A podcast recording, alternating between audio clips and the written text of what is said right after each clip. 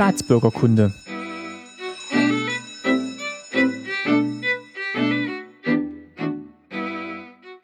Folge 15, schönen guten Tag. Mein Name ist Martin Fischer und ich freue mich, dass ihr wieder zuhört bei Staatsbürgerkunde. Bei mir ist heute auch wieder ein Gast. Das ist heute der Ingo Ebel. Hallo Ingo. Hallo. Ja, den Ingo habe ich kennengelernt, auch auf dem Barcamp in Stuttgart äh, in diesem Jahr, denn wir nehmen noch in 2012 auf. Ihr hört das aber erst 2013. Ist quasi die erste Folge im neuen Jahr. Ja, also wie gesagt, ich habe den Ingo kennengelernt auf dem Barcamp und der Ingo macht auch ganz viele Podcasts im Raum Stuttgart oder ist bei ganz vielen Podcasts dabei. Ja, stell dich doch mal vor und erzähl mal, wo du überall aktiv bist. Ja, genau. Also ich bin gerade noch Student, zumindest noch ähm, mal so halb ähm, und Podcast äh, vor allem im IT-Bereich und zwar mit Binärgewitter. Das ist so eine wöchentliche ähm, Runde aus drei, vier Leuten, die sich trifft und ähm, quatscht über IT, mobiles Zeug, Webentwicklung und Open Source.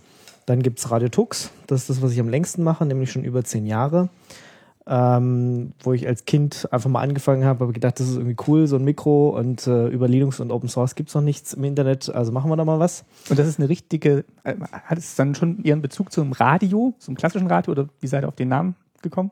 Also heute würde man einfach sagen, es ist tatsächlich ein Podcast, aber damals gab's Podcasting noch nicht. Ähm, und deswegen ähm, Radio Linux, die Domain war schon weg und das nächstbeste, was uns einfiel, war halt Radio Tux. Ähm, es ist kein 24-Stunden-Livestream oder sowas, sondern es ist äh, tatsächlich Radio on Demand oder das, was man heute als Podcasting bezeichnet. Mhm. Okay. Wir senden aber auch von bestimmten ähm, Veranstaltungen tatsächlich live. Dann so ein 7-8 Stunden Programm oder so. Also zum Beispiel Linux-Tag oder ja, wenn mal ähm, eine spannende Veranstaltung ist, wo wir hingehen und dann gibt es ein freies Musikprogramm und dann drin Moderation und dann Interviews von der Veranstaltung. Ja, dann äh, noch einen äh, Popkultur-Podcast, einen Serien-Podcast, den Retina-Cast. Da geht's halt um Fernsehserien, um Kino, um ähm, alles, was äh, so in der Popkultur ähm, zu finden ist. Und äh, dann seit neuestem gibt's erst zwei Ausgaben. Die Strömung ist, da skypen wir uns so zusammen und reden über Gott und die Welt. Ja. Das ist echt eine ganze, ganze Menge. Also da. Ja bist du ganz schön, ganz schön aktiv. Ja, es ist, das, ja, wenn man nicht so viele, wenn man nicht viele Hobbys hat, sondern nur eins äh, und das intensiv macht, dann kommt halt sowas bei raus, ja. Du hast gerade noch erzählt, ähm, bevor wir aufgenommen haben, auch im Studium beschäftigst dich mit dem Thema Podcasting, also bist du rundum das stimmt, ja. Ich habe äh, auch einige Vorlesungen besucht in der Richtung, also wie man Interviews macht zum Beispiel, wie man äh, moderiert. Äh, wir haben an der Hochschule auch ein ähm, Internet oder ein, ein, richtiges Radio, das Horaz, das Hochschulradio Stuttgart. Da habe ich auch lange Zeit mitgemacht und äh, da konnte man halt auch auf Sendungen gehen und Sendungen gestalten und moderieren. Und ähm, ja, obwohl ich eigentlich Informatik studiert habe, habe ich mir halt so ein, ein paar Sachen rausgepickt, die ähm, ich halt fürs Podcasting einsetzen kann. Cool. Du bist jetzt hier zu Gast bei Staatsbürgerkunde. Natürlich auch noch aus einem ganz speziellen Grund, denn äh, wir haben festgestellt, viele Podcaster aus dem Raum Stuttgart kommen äh, aus dem Osten gebürt, gebürtig, so auch du. Ja, ist richtig. Du kommst woher gebürtig? Also ich bin geboren in Königs Wusterhausen, äh, bin aber sehr lange in der Nähe von Brandenburg-Havel aufgewachsen. Und dich hat es dann wann nach Baden-Württemberg verschlagen? 2005 erst. Ich bin zum Studium hierher gekommen. Okay. Und also, jetzt hier. Habe mein Leben schon in Berlin-Brandenburg verbracht, eigentlich. Also so bis Schule, Gymnasium und so und bin dann halt zum Studium hierher gekommen. Okay, und das, das Thema, über das wir heute sprechen wollen, ist die äh, Deutsche Reichsbahn in der DDR. Äh, vielleicht in Anlehnung nochmal, oder wenn ihr euch noch vorbereiten wollt auf die Sendung, die jetzt kommt, drückt ihr jetzt Stopp und hört erstmal äh, Folge 7 zum Thema Verkehrsmittel. Da geht es auch so ein bisschen um die Bahn. Und wenn ihr jetzt wieder einschaltet. genau. Cut, äh, geht jetzt erst hören und kommt dann gleich wieder, ja. Genau. Ähm, ja, wir sprechen über die äh, Deutsche Reichsbahn. Ja, genau. Also da vielleicht auch nochmal, äh, warum, warum ich mich jetzt äh, für das Thema interessiere. Äh, also ich habe gerade schon gesagt, ich bin in der Nähe von Brandenburg-Havel aufgewachsen, genauer gesagt in Kirchmöser. Und den Ort kann man sich so vorstellen, dass es lauter Schienen liegen. Ähm, das ähm, war lange Zeit ein RAW, also ein Reichsbahn-Ausbesserungswerk. Da sind halt die Züge alle hingefahren worden, sind untersucht worden, repariert worden und sind dann wieder rausgeschickt worden. Und äh, man kann sich das mal in OpenStreetMaps oder sowas angucken. Ähm, jetzt ist die Hälfte dieser Gleise schon mittlerweile abgebaut, aber ähm, da sind halt, dieser ganze Ort ist durchzogen von, von Gleisen. Ist das ein großer Ort oder ist das eigentlich nur das, das, das Bahnwerk? Also das waren, glaube ich, 4.000, 5.000 Leute mal, jetzt sind es vielleicht nur 3.000 oder so. Ähm, also riesengroß ist es nicht, vor allem weil es auf einer Halbinsel liegt. Ähm, das heißt, du hast ringsrum Wasser, in der Mitte hast du auch nochmal Wasser und äh, das ist ja günstig gelegen, wenn, man, da, wenn man da viele Züge hinbringen will. Ja, und dann hast du trotzdem äh, extrem viele Gleise noch. Ähm, sieht witzig aus, kann man sich mal angucken. Ähm, und ja, heute ist da das Werk für Gleichsbaumechanik Brandenburg-Kirchmöser. Ähm, die Bahn hat dann äh, nach der Wende da ziemlich viel verlassen. Also ist nur noch ein ganz kleiner, ganz kleiner Teil, der irgendwie wirklich zur Deutschen Bahn gehört. Der Rest ist ähm, ja, privatisiert worden und der ganz, ganz große Teil ist sogar abgebaut worden. Aber, ähm, aber die Bahn nutzt das jetzt, also die, die Deutsche Bahn nutzt das jetzt auch noch zum Teil. Ja, also wirklich, äh, also wenn dann Kleiner ist Teil. ein ganz Mini-Teil. Ähm, die meisten sind alle nach, ähm, nach Berlin oder sonst wohin geschickt worden. Da sind jetzt ein paar tatsächlich ähm, Firmen, die sich noch mit Eisenbahnen in solchem Sinne beschäftigen. Vor allem werden da so Baukräne, die halt auf Eisenbahnen und, und so Messzüge und mhm. sowas in der Art, also Gleisbaumechanik, was man auch immer darunter verstehen kann. Also so ganz spezielle Züge werden da entwickelt und gebaut ähm, und betreut und ähm, sowieso. Ähm, ich war schon ewig lange nicht mehr da. Früher war das ähm, Werk komplett zu, da ist man gar nicht reingekommen. Ich muss da jetzt mal wieder hin, weil das, die haben das äh, rekultiviert sozusagen und jetzt kann man da auch mal wirklich langlaufen. Ich war aber schon Ewigkeiten nicht mehr da. Und das war dann nur das, das Werk wurde da nur produziert oder wurde da auch geforscht und überlegt, wie man jetzt neue Gleismechanik äh, bauen kann, konstruieren kann? Oder war das wirklich nur dann die Ausführung dort? Das kann ich dir gar nicht so genau sagen, das weiß ich nicht. Also äh, nach der Wende war da auf jeden Fall das äh, Bahnumweltzentrum. Äh, also die haben da ähm, geguckt, äh, Vegetationskontrolle und was man auch alles äh, sowas macht oder mhm. alles, was mit Umwelt zu tun hat, war eine Weile da. Ähm, und diese Gleisbaumechanik, ich glaube, die entwickeln da und die bauen da auch so Züge oder bauen die zumindest da zusammen oder wenn die kommen, wenn die da repariert noch. Ähm, also es sind halt so wirklich, naja, man, man sieht manchmal so Bauzüge oder so Messzüge oder sowas, die rumfahren. Die sehen halt ein bisschen skurril aus. Ähm, meistens, wenn irgendeine Baustelle da ist oder man, manchmal muss man ja auch so ein Gleis äh, messen, mhm. ob das noch alles okay ist und solche Sachen werden da halt, also wirklich Spezialtechnik. Ähm, Findet auch statt. Genau, was jetzt wirklich eine eigene Firma ist, was nichts mehr mit der Deutschen Bahn zu, zu tun hat, sondern die produzieren das, glaube ich, auch für die ganze Welt. Und da sind noch so ein paar Spezialfirmen, die sich jetzt nach der Wende dort angesiedelt haben und so Sachen machen. Okay, und da bist du aufgewachsen in diesem Bahnumfeld. Ja, genau. Also ich, mein Schulweg ging immer über einige Schienen drüber und das, obwohl er gar nicht so weit war. Ja, was, keine Ahnung, anderthalb Kilometer oder sowas hatten wir vielleicht als Fußweg. Ähm, und ja, trotzdem ist man da ständig an irgendwelchen Schienen und Schranken und so vorbeigekommen. Das heißt, wenn andere als Kind Modelleisenbahn hatten, musstest du nur aus dem Fenster gucken und hast quasi die, die, die, ganze Welt der Bahn vor dir gesehen. Genau. Aber Modelleisenbahn hatten äh, wir natürlich auch, zumindest mein Opa hatte das ganz viel. Ist, äh, mittlerweile lebt er leider nicht mehr, aber äh, der Keller mit, keine Ahnung wie viel, wahrscheinlich Kilometer oder so, Gleise da liegen. Und ähm, da habe ich natürlich auch sehr gerne mitgespielt, ja.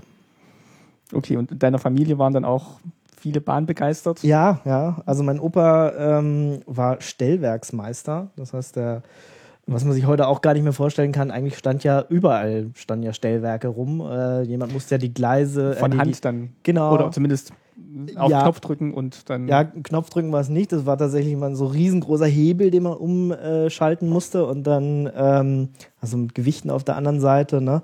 Und dann ist die Weiche links, rechts oder sowas gegangen. Oder ein Signal ist grün-rot geworden, beziehungsweise es waren ja auch noch so komische äh, Schwenksignale. Das hat er dann auf diesem, in diesem Werk gemacht oder dann? Nee, das war tatsächlich woanders. Also mein Opa war, ähm, hat nicht da gewohnt, äh, nicht, nicht in Kirchmöser gewohnt, sondern ähm, meine Großeltern haben woanders gewohnt. Da sind wir dann auch ähm, 96 hingezogen. Und ähm, ja, trotzdem war man als Kind natürlich ab und zu mal auf so einem Stellwerk oben. Und ich kann mich noch erinnern, da waren so riesen, diese riesengroße Hebel und wir durften auch mal probieren, also meine Schwester und ich, äh, das, äh, das umzuschalten, aber es geht nicht. Das kannst du als Kind nicht machen. Da musst du halt richtig kräftig drücken und dann musst du das so runterziehen, aber wir durften halt in Anführungsstrichen so ein bisschen helfen. Und ähm, dann stehst du da oben auf so einem Stellwerk und guckst halt runter und siehst, wie die Züge da unten vorbeifahren. Und unsere Lieblingsbeschäftigung war dann immer, wenn so ein Güterzug kam, zu zählen, wie viele Waggons das Ding hatte, weil das war ja damals, äh, keine Ahnung, so 30, 40 war irgendwie kein Problem.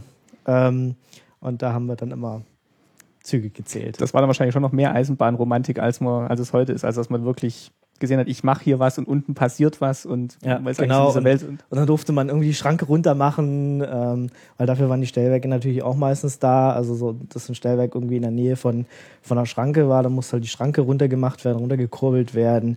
Findest du ja heute kaum noch, weil die, die sind alle, so ein Stellwerk kontrolliert heute keine Ahnung wie viel hunderte von Kilometern und dann ist da halt eins in Berlin, was irgendwie keine Ahnung, ewig viele Kilometer äh, betreut. Das geht ja heute alles automatisch. Aber früher ähm, waren tatsächlich überall Stellwerke. So, jeder Bahnhof hatte mindestens einen, weil da war ja auch eine Schranke meistens.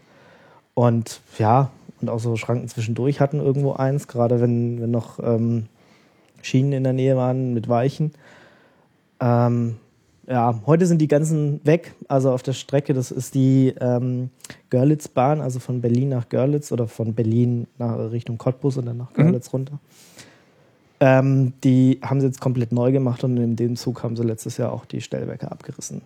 Bisschen schade. Ich wäre da gerne nochmal hochgegangen und hätte mir das ja, gerne nochmal angeguckt. das ist halt was anderes, als wenn du auf so einen Computermonitor guckst ja. und ähm, siehst, okay, 300 Kilometer weiter schaltet jetzt eine Weiche um oder so ein, so ein Gleis um. Ja. Und so hast du halt ja, da hast du auch immer rausgeguckt, die ja. haben sich da auch immer gegrüßt, wie es halt so ist. Ja. Guckst da aus dem Stellwerk raus, kommt halt einer vorbei mit dem Zug und dann, man kennt sich ja irgendwie, grüßen sich halt gegenseitig und guckst halt, wenn der Zug vorbeigefahren ist und dann kurbelst die Schranke wieder hoch und so. Und heutzutage geht die Schranke ja immer ewig weit vorher runter ja. und dann denkst du, boah, kommt jemand da irgendwann in Zug oder auch nicht oder wie?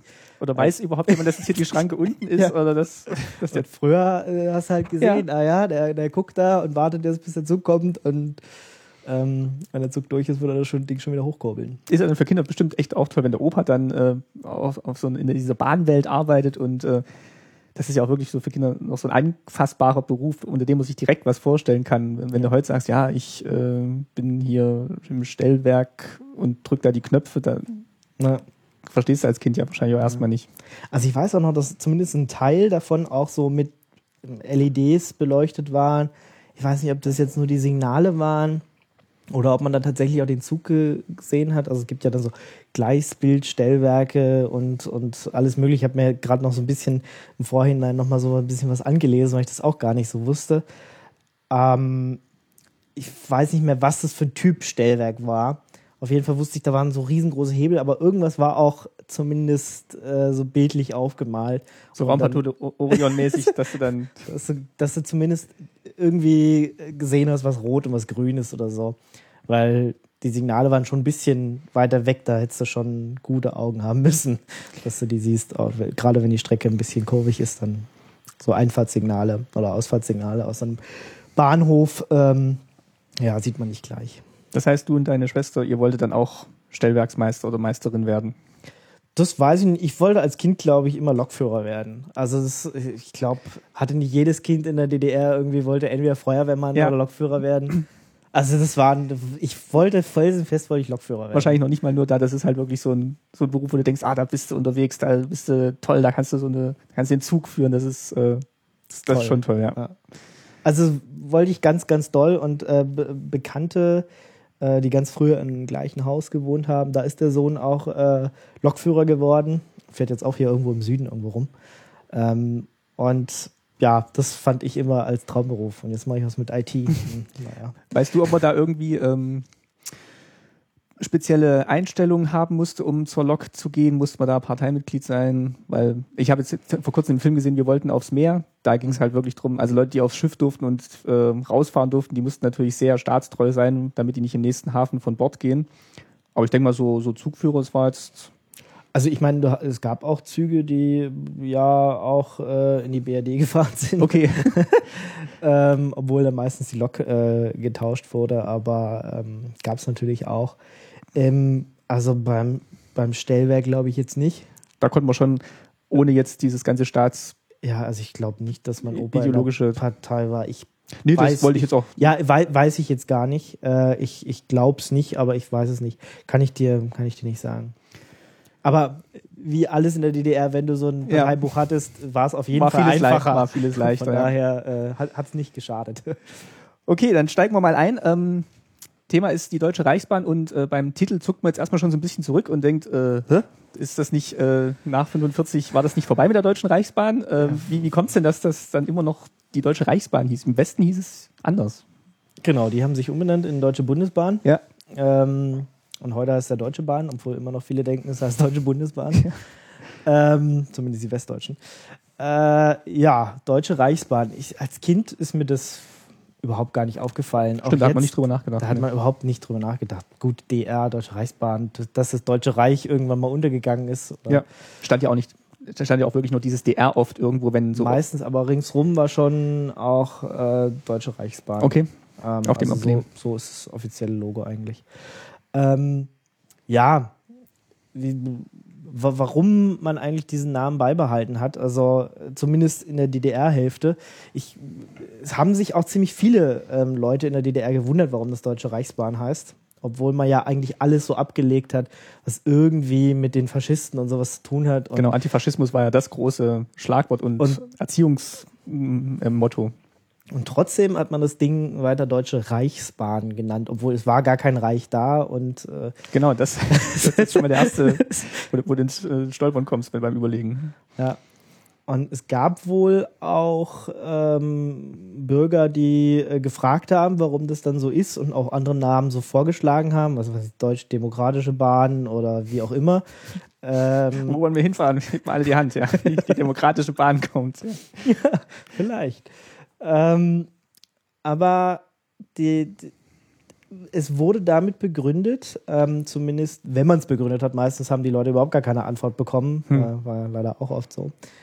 Wenn es dann so war, hat man es damit begründet, dass man es in den internationalen Gremien, Eisen, Europäische Eisenbahnunion und internationaler Such mich mal äh, dass es zu teuer gewesen wäre, äh, sich da umzubenennen und äh, wer weiß, was das gekostet hätte. Und äh, dann hätte man natürlich auch überall die Waggons anders anmalen müssen und das wäre einfach zu teuer gewesen. Das heißt, man hat nicht nur den Namen genommen, sondern eigentlich auch die Hardware. Genau. Man hat Blocks, Waggons. Züge, alles, genau.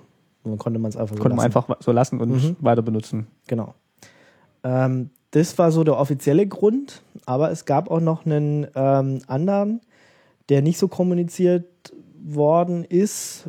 Eigentlich war dieser, ja, wenn wir es ändern, kostet es irgendwie zu viel Geld und in internationalen Gremien könnte irgendwie Ärger machen, äh, dass die uns da rausschmeißen und wir müssten irgendwie in harter Währung ähm, wieder Eintrittsgeld bezahlen.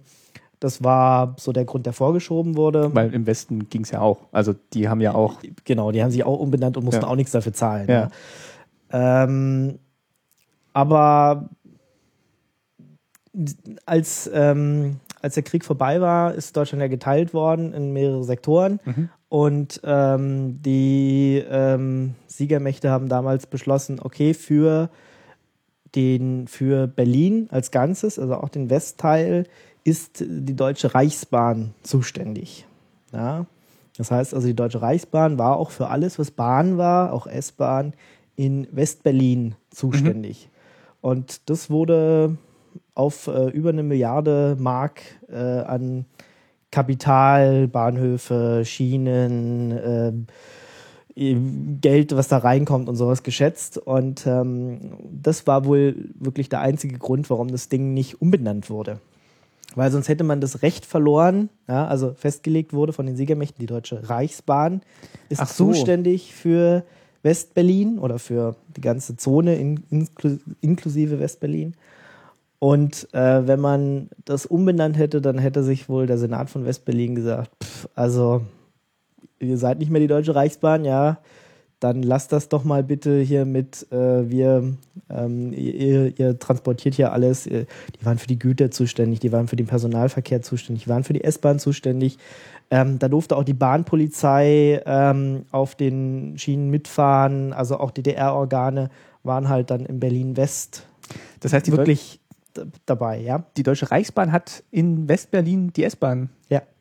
äh, genau. unterhalten. Mhm. Genau, bis 1984, glaube ich. Und dann, äh, weil es gab äh, dann tatsächlich einen Streik oder mehrere Streiks bei der ähm, S-Bahn in Berlin und halt auch Boykottaufrufe, weil man ja seinem Klassenfeind, ich weiß nicht, wie, wie man ja. das aus Westseite gesagt hätte. Also kein, äh, gerade nach äh, 61 nach dem Mauerbau war das dann halt, äh, wo die Bevölkerung gesagt hat, nee, wir fahren jetzt nicht mit der S-Bahn, wir fahren lieber mit der U-Bahn oder mit dem Bus, mhm. weil wir wollen nicht. Die S-Bahn gehört ja nach drüben. Genau, die S-Bahn gehört der DDR und äh, unsere U-Bahn und, und die Busse gehören der BVG. Äh, wir fahren lieber äh, mit der BVG. Und, und nur weil es in diesem Vertrag drin stand, dass ähm, das Unternehmen, das das halt machen darf, ist die Deutsche Reichsbahn, deswegen hat man es nicht umbenannt, ja. damit dann dieser Umsatz nicht, nicht flöten geht oder. Genau.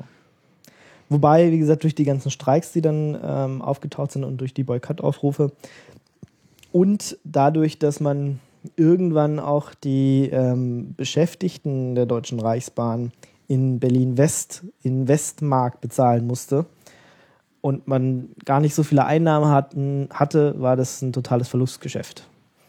Ähm, und ja. Also eigentlich hing man dann auf diesem Namen und hat eigentlich gar keinen so richtigen Vorteil mehr draus. Ja, deswegen habe ich bei meinen Recherchen auch gedacht, da hätten sie es auch dann irgendwann mal umnennen können. Es gab wohl auch in den äh, späten 60er, 70er Pläne, dass man mal das mal so vorbereiten könnte, irgendwann vielleicht mal eine Umbenennung zu machen. Aber man hat wohl auch überhaupt gar kein kurzes Logo gefunden, irgendwie, was man hätte nehmen können, ja.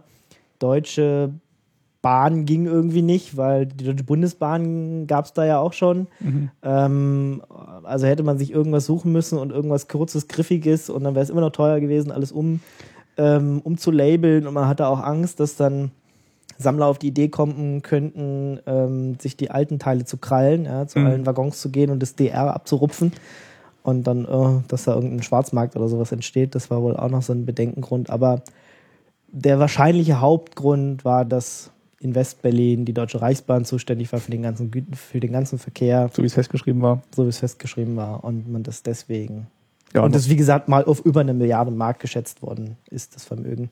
Dass das dann, dass sie dann die S-Bahn doch irgendwann abgegeben haben, weil es ein Verlustgeschäft war für die.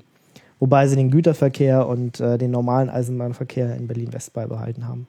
Und wie gesagt, man wollte sich vielleicht auch nicht noch ein neues Problem dann schaffen, indem man jetzt noch anfängt, die Züge alle umzubenennen. Und äh, man war froh, dass es einigermaßen lief, vermute ich mal. Kommen wir vielleicht gleich auch noch drauf dazu, wie dann das eigentliche Netz funktioniert hat. Ja. Dass man sich da jetzt nicht noch mit dem Namen rumschlagen musste. Ja. Was waren denn so deine äh, ähm, frühesten Erfahrungen ans Bahnfahren? Wann, wo, also klar, du warst mit deinem Opa dann im Stellwerk, aber so, so Zugfahren an sich, seid ihr in Urlaub gefahren mit dem Zug oder? Wir sind sicher auch in Urlaub gefahren, aber ich kann, also meine, die meisten Erinnerungen sind tatsächlich, dass wir äh, von Kirchmöser da zu meinen Großeltern gefahren sind mit dem Zug. Und ja, da kann ich mich an diese Doppelstockwagen erinnern. Äh, das war irgendwie immer, ah, das war total toll. Ähm, dann sind wir immer nach oben gerannt. Natürlich. Gleich. Äh, alle anderen mussten natürlich mitkommen, wenn sie, wenn sie mit uns sein wollten. Und dann, äh, das waren so rote Ledersitze, mhm. oder Leder war es wahrscheinlich nicht, aber so, also so Lederimitat, ja. ja. so Zeug halt. Und dann sind wir immer, ähm, haben wir so ein bisschen Fangen gespielt und sind immer auf diesen Lehnen von eins äh, ins andere gesprungen und, und haben uns da hin und her gewippt. Ähm, man musste mehrfach umsteigen, aber wenn du die Strecke heute fahren würdest, müsstest du auch noch mehrfach umsteigen. Das äh, hat sich nicht groß geändert, außer dass man heute durch Berlin fahren kann und nur noch einmal umsteigen müsste. Und, ah, dann folgt es um Berlin rum. Äh, genau. Berliner Außenring können wir nachher auch noch mal ein bisschen mhm. drauf eingehen. Ähm, und bei den Doppelstockzügen, ich weiß noch, dass ähm, da, wo die Treppen waren, ähm, waren auch nochmal eine Sitzgruppe an der Seite. Und da war so ein kleines Gepäckablagefach. Mhm.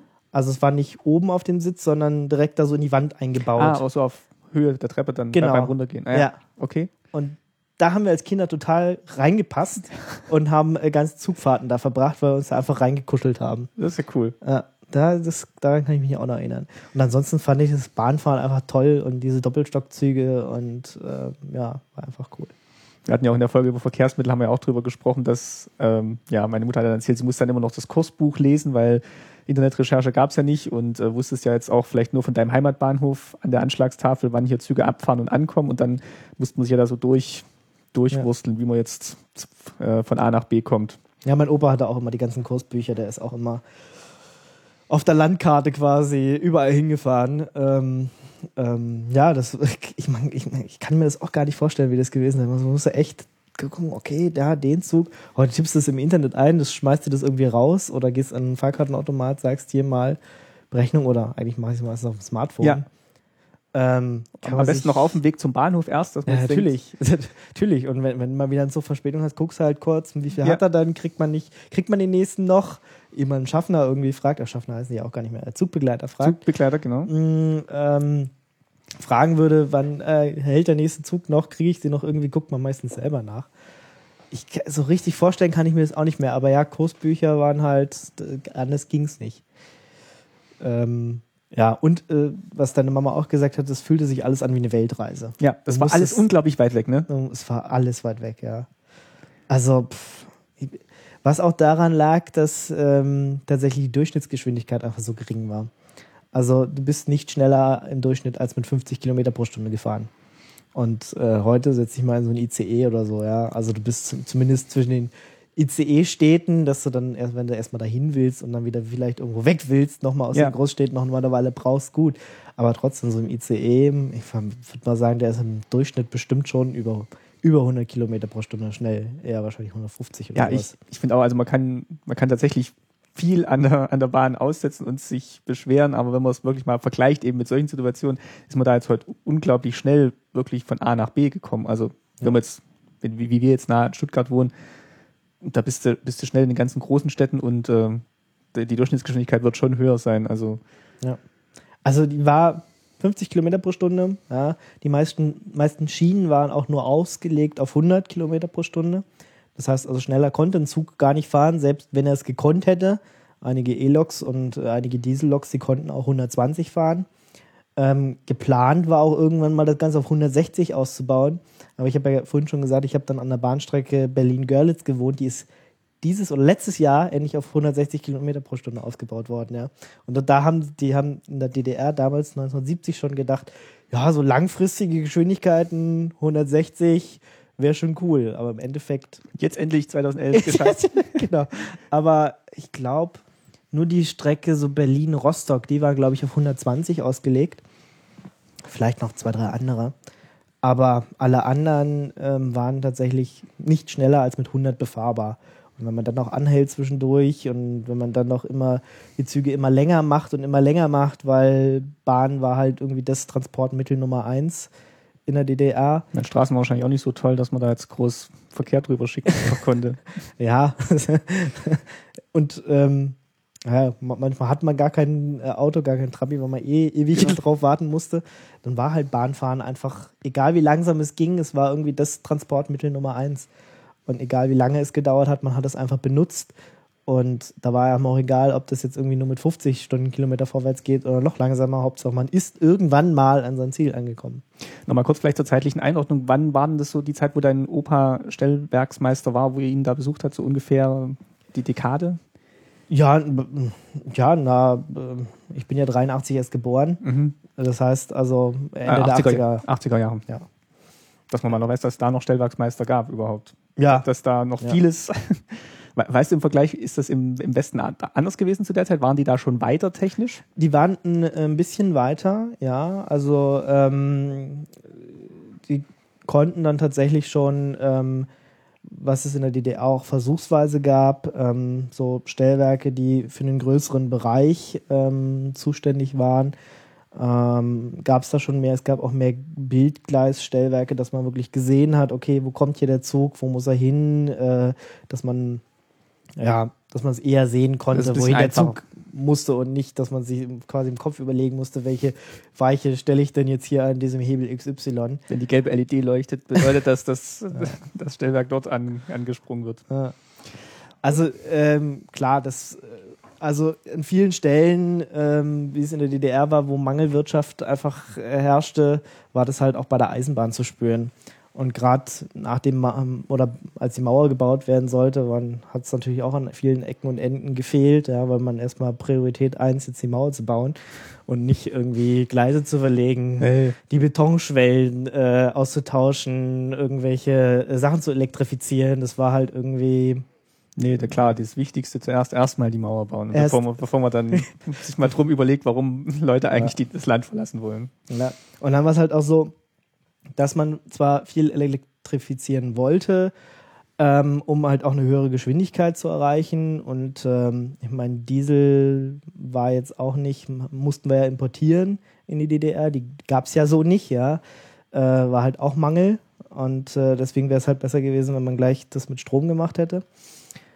Oder halt ganz lange sind ja auch noch Dampfloks gefahren, bis 1988 im Übrigen. Also eigentlich kurz bevor es schon vorbei war, ja. Verrückt. Sind auf den Hauptstrecken, also so wo heute der ECE fährt, äh, sind tatsächlich noch Dampfloks gefahren. Meine, meine, Mutter hat auch erzählt, dass sie ähm, sich noch daran erinnern kann, dass sie öfter mit einer Dampflok gefahren ist. Ich kann mich jetzt persönlich nicht mehr daran erinnern. Ich glaube, das waren dann tatsächlich eher Dieselloks. Aber ja, also muss ich mir vorstellen, bis 1988 äh, war die war eine der Hauptsachen, äh, mit äh, Kohle zu fahren. Und ich meine, wir hatten ja auch in der Lausitz genug Kohle. Ja, Kohle war äh, da. Ja, als Bergbau war, ja. das gab's. Im Gegensatz zu, zu Diesel und ähm, Strom. Ja, und dann haben halt ähm, bei der Sicherungstechnik, ja, musst, um, um so und so hohe Geschwindigkeit zu erreichen, müssen halt, muss der Signalabstand, äh, also musst halt, du hast ja immer Vorsignal und Hauptsignal und ähm, da muss, das muss so und so weit auseinander sein, wenn du 120 oder 160 fahren willst. Und Bedingungen X, Y und Z müssen auch noch ähm, zutreffen. Und dann brauchst du halt Spezialteil äh, Z, ja, und das baut dummerweise in der DDR keiner. Achso, damit dann überhaupt rechtzeitig Weichen gestellt, Gleise umgestellt werden können. Ja, und dass der Zug, der Zug automatisch anhalten kann oder okay. sowas, äh, braucht man halt bestimmte Teile. Die gab es halt in der DDR einfach nicht.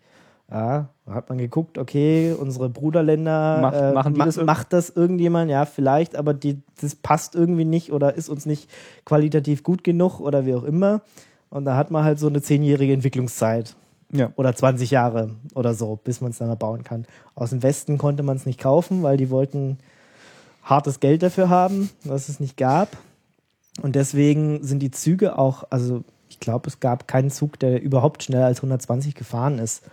Ähm, weil es war einfach nicht, äh, kon konnte keiner bauen in der DDR. Und die ganzen Randbedingungen haben auch nicht gepasst. Ja, genau. Deswegen hat man einfach gesagt, okay, Leute, 100 Stundenkilometer müssen auf unseren Gleisen ausreichen. Da müssen wir nicht so oft prüfen, ob die noch gut sind. Da müssen wir äh, nicht äh, so und so viel rumbauen. Ähm, und ähm, ja, es funktioniert, es funktioniert einiges. Es funktioniert einfach und mein Gott, 50 Kilometer pro Stunde, man kommt ja überall hin. Ja. Dauert halt ein bisschen, aber dafür so what?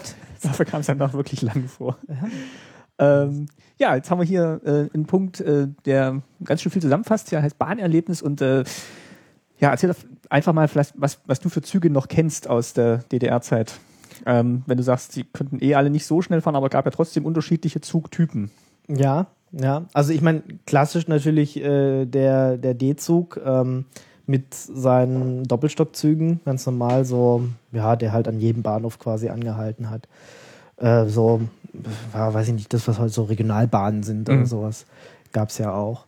Ähm, dann gab es tatsächlich noch Interzonenzüge. Ähm, Habe ich aber auch zum ersten Mal jetzt von gehört. Also so in der Erinnerung hatte ich die nicht mehr. Äh, das ist man wahrscheinlich ja, auch selten mitgefahren ist man selten mitgefahren. Genau. Äh, weil das waren Züge, die zwischen der BRD und der DDR ähm, verkehrt sind. Und ja, meistens durfte man eh nicht ausreisen, von daher. Fuhren die dann hauptsächlich von Berlin ab oder gab es dann auch welche, die jetzt meinetwegen in Dresden gestartet sind und dann. Die sind ähm, tatsächlich meistens über irgendwo über Berlin gefahren, ja. Weil ich meine, glaube, da, als es dann zu diesen aber äh, es gab auch welche, die ähm, Also Revolution 89, das sind doch auch die, ähm, sind die aus Ungarn dann über Dresden in die BRD gefahren worden? Müsste ich mal nachgucken, aber. Das weiß ich nicht. Aber also, waren auf jeden Fall seltene Züge. Nee, also es gab auch, ähm, ich meine, du konntest ja auch, manche haben ja tatsächlich auch eine Ausreisegenehmigung irgendwann mal gekriegt, ja. Mhm. Ähm, meistens bist du weggesperrt worden oder so, wenn du eine beantragt hast. Aber manchmal äh, gab ja auch immer mal wieder Fälle, was weiß ich, wenn du ein berühmter Künstler warst oder wenn du es seit 30 Jahren immer wieder probiert hast oder wie auch immer. Nee, also wir haben ja, wir sind auch per Ausreiseantrag ausgereist, haben mhm. auch zwei Jahre warten müssen. Da gibt es dieses Jahr dann noch mehrere Folgen vermutlich äh, mhm. äh, hier beim äh, Staatsbürgerkunde. Aber tatsächlich, wir sind dann auch mit dem Zug in den Zug gesetzt worden und der hat, glaube ich, dann erst wieder in Gießen gehalten. Naja. Ah, also der ist, musste, musste einsteigen und dann sind wir ganz lange gefahren und natürlich und irgendwann in Gießen angekommen. Das wird dann wahrscheinlich auch so ein Interzonenzug gewesen sein. Hm, also hier steht auch, ich habe jetzt mal kurz die Wikipedia aufgemacht, ähm, also Köln, Rostock, über Lübeck, äh, Frankfurt oder ähm, Frankfurt-Main. Na gut, der wird wahrscheinlich über Berlin gefahren sein. Aber München-Rostock, der wird wahrscheinlich auch über Berlin gefahren sein. Ähm, also es sind auch einige ge wohl gefahren, die nicht äh, direkt über Berlin fahren. Also Köln-Rostock, weiß ich nicht, muss nicht über, muss nicht. Nee, kann, kann, kann man über Hamburg. Kann man direkt äh, drüber. Hamburg und dann runter oder sowas. Ähm, ja, hat man wahrscheinlich auch nicht sehr viel von gemerkt. Wovon man mehr gemerkt hat, ähm, wären dann diese, äh, dieser Städte-Express gewesen. Das waren Züge, die äh, meistens morgens von irgendeiner Bezirkshauptstadt nach Berlin gefahren sind und abends oder nachmittags wieder zurück. Ähm, bis auf, ich glaube, von Cottbus oder so ist keiner gefahren, aber so von, was weiß ich, Erfurt, äh, von Magdeburg und so, die sind halt morgens nach Berlin gefahren und dann halt ähm, späten Nachmittag wieder zurück und haben halt weniger gehalten als, als, als normale Züge. Die sind dann wirklich von Bezirkshauptstadt mit vielleicht ein, zwei Mal halten nach Berlin gefahren. Sind die signifikant schneller gefahren, weil du vorhin ja gesagt die hast? Sind, die naja, die sind halt irgendwie fünf oder zehn Minuten oder so schneller gefahren. Die, also sie sind im Durchschnitt äh, ein ganz bisschen, zwei, drei, vier Kilometer pro Stunde irgendwie schneller gewesen. Die durften natürlich auch nicht schneller fahren, weil 100 Kilometer pro Stunde war auf dem Gleis einfach, schneller ging nicht. Die haben halt einfach weniger gehalten. Die haben weniger gehalten und dadurch, so wie heute der, der ähm, Interregio, oder? Was ist das? Ja, oder ähm, ja, ich meine, wenn man, wenn man in dem ICE mit dem Sprinter fährt, ja, dann, mhm. dann, dann äh, fährt von Frankfurt Hauptbahnhof nach Berlin, ohne durch, ohne anzuhalten. Ja. Normalerweise hält so ein ICE da, was weiß ich, äh, fünfmal zwischendurch. Mhm. Sparen die sich und deswegen sind sie nochmal 20 Minuten schneller. Okay, weil sie nicht abbremsen, wieder beschleunigen, genau. ein- aussteigen. Genau. Das macht bei so einem ICE noch, noch mehr aus als bei dem Zug. Also der war jetzt wirklich vielleicht zehn Minuten schneller oder so als ein anderer Zug. War das ein anderer Zugtyp? Ähm, das Besondere war tatsächlich, ähm, ich habe ja schon gesagt, so ein bisschen Mangelwirtschaft. Ähm, und in Bautzen sind die Waggons gebaut worden und irgendwann hatte man dann mal 200 für die Tschechoslowakei, für die tschechoslowakische Bahn gebaut. Und die konnte die aber nicht nehmen. Wir hatten gerade zu wenig Geld, was weiß ich. Und dann hatte man das Glück, dass man, ähm, dass die Deutsche Reichsbahn die nehmen konnte. Und äh, dann äh, die, mussten die Bremsen mussten getauscht werden, weil in der Tschechoslowakei irgendwie ein anderes Bremssystem benutzt wurde als in der DDR. Ähm, wurde auch nicht gleich umgebaut, dann erst nach, nach einer Zeit. Äh, aber äh, diese, dieser Städte-Express, äh, man hat den schon gesehen, weil er eine andere Farbe hatte. Der war so orange Mhm. Also weiß ich nicht, ob du dich dran erinnern kannst. Also ich meine, die normale Farbe war ja irgendwie so ein grau, braun. Ja. Grau war, kam ganz oft. Also diese Doppelstockzüge, ich weiß nicht, waren oben waren sie braun und ja. in der Mitte war sie so ja. Kaki, keine Ahnung, was das für eine Farbe war. So bäh. Ja, also so, so, so, wie der Putz. Ja, das ist so, so, eine ganz komische Farbe. Und die hast du gesehen, weil die tatsächlich orange waren. Ähm, ja, das war halt der Städte Express. Okay.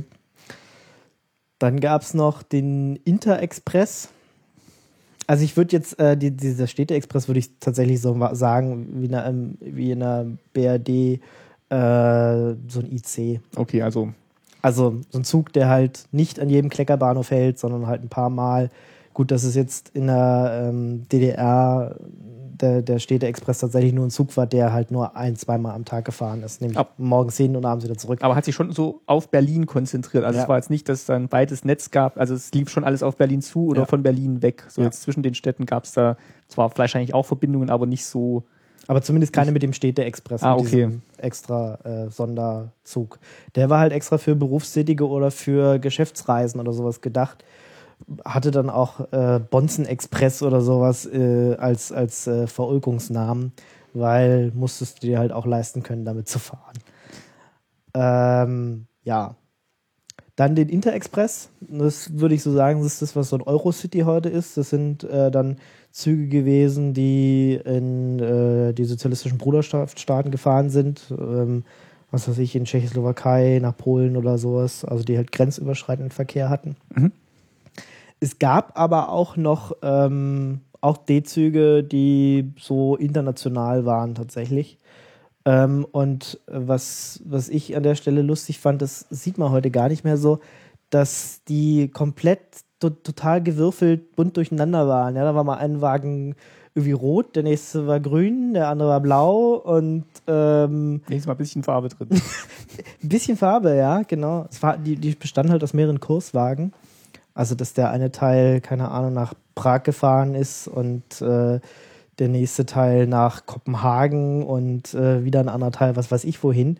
Und die dann halt, man kann sich das im Internet angucken, da gibt es total abgefreakte Seiten, die ich gefunden habe, wo halt auch wirklich, beschrieben ist, so der Zug zusammengestellt XY, er hat den Teil hier, äh, die ersten drei Wagen gehen dahin und sehen so bunt aus und die anderen, dann war ein Mitropa-Wagen, äh, also ein Speisewagen und äh, ein Wagen da und ein Wagen da und, Und die äh, wurden dann wirklich so auseinandergenommen und dann von da Ja, weiter verteilt. Ja, ja. Das nimmt doch alles Zeit in Anspruch. Da ist man ja Ach was. Deswegen gibt es heute gibt's auch äh, selten noch Kurs, äh, Kurswegen. Also das heißt ja immer, dass, dass du irgendeinen Wagenteil dran koppelst, Mhm. mit dem dann als Einzug irgendwo hinfährst äh, und die dann wieder auseinander koppelst. Also beim ICE gibt es so einen, wo es aus zwei Teilen besteht, Mhm. der dann bis äh, von Berlin nach Hamm-Westfalen fährt, da geteilt wird, der eine fährt nach Düsseldorf, der andere fährt nach Ja. Köln oder sowas. Ähm, und es gibt, glaube ich, innerdeutsch gibt es noch einen, da wo wirklich nur ein Wagen ein Kurswagen ist.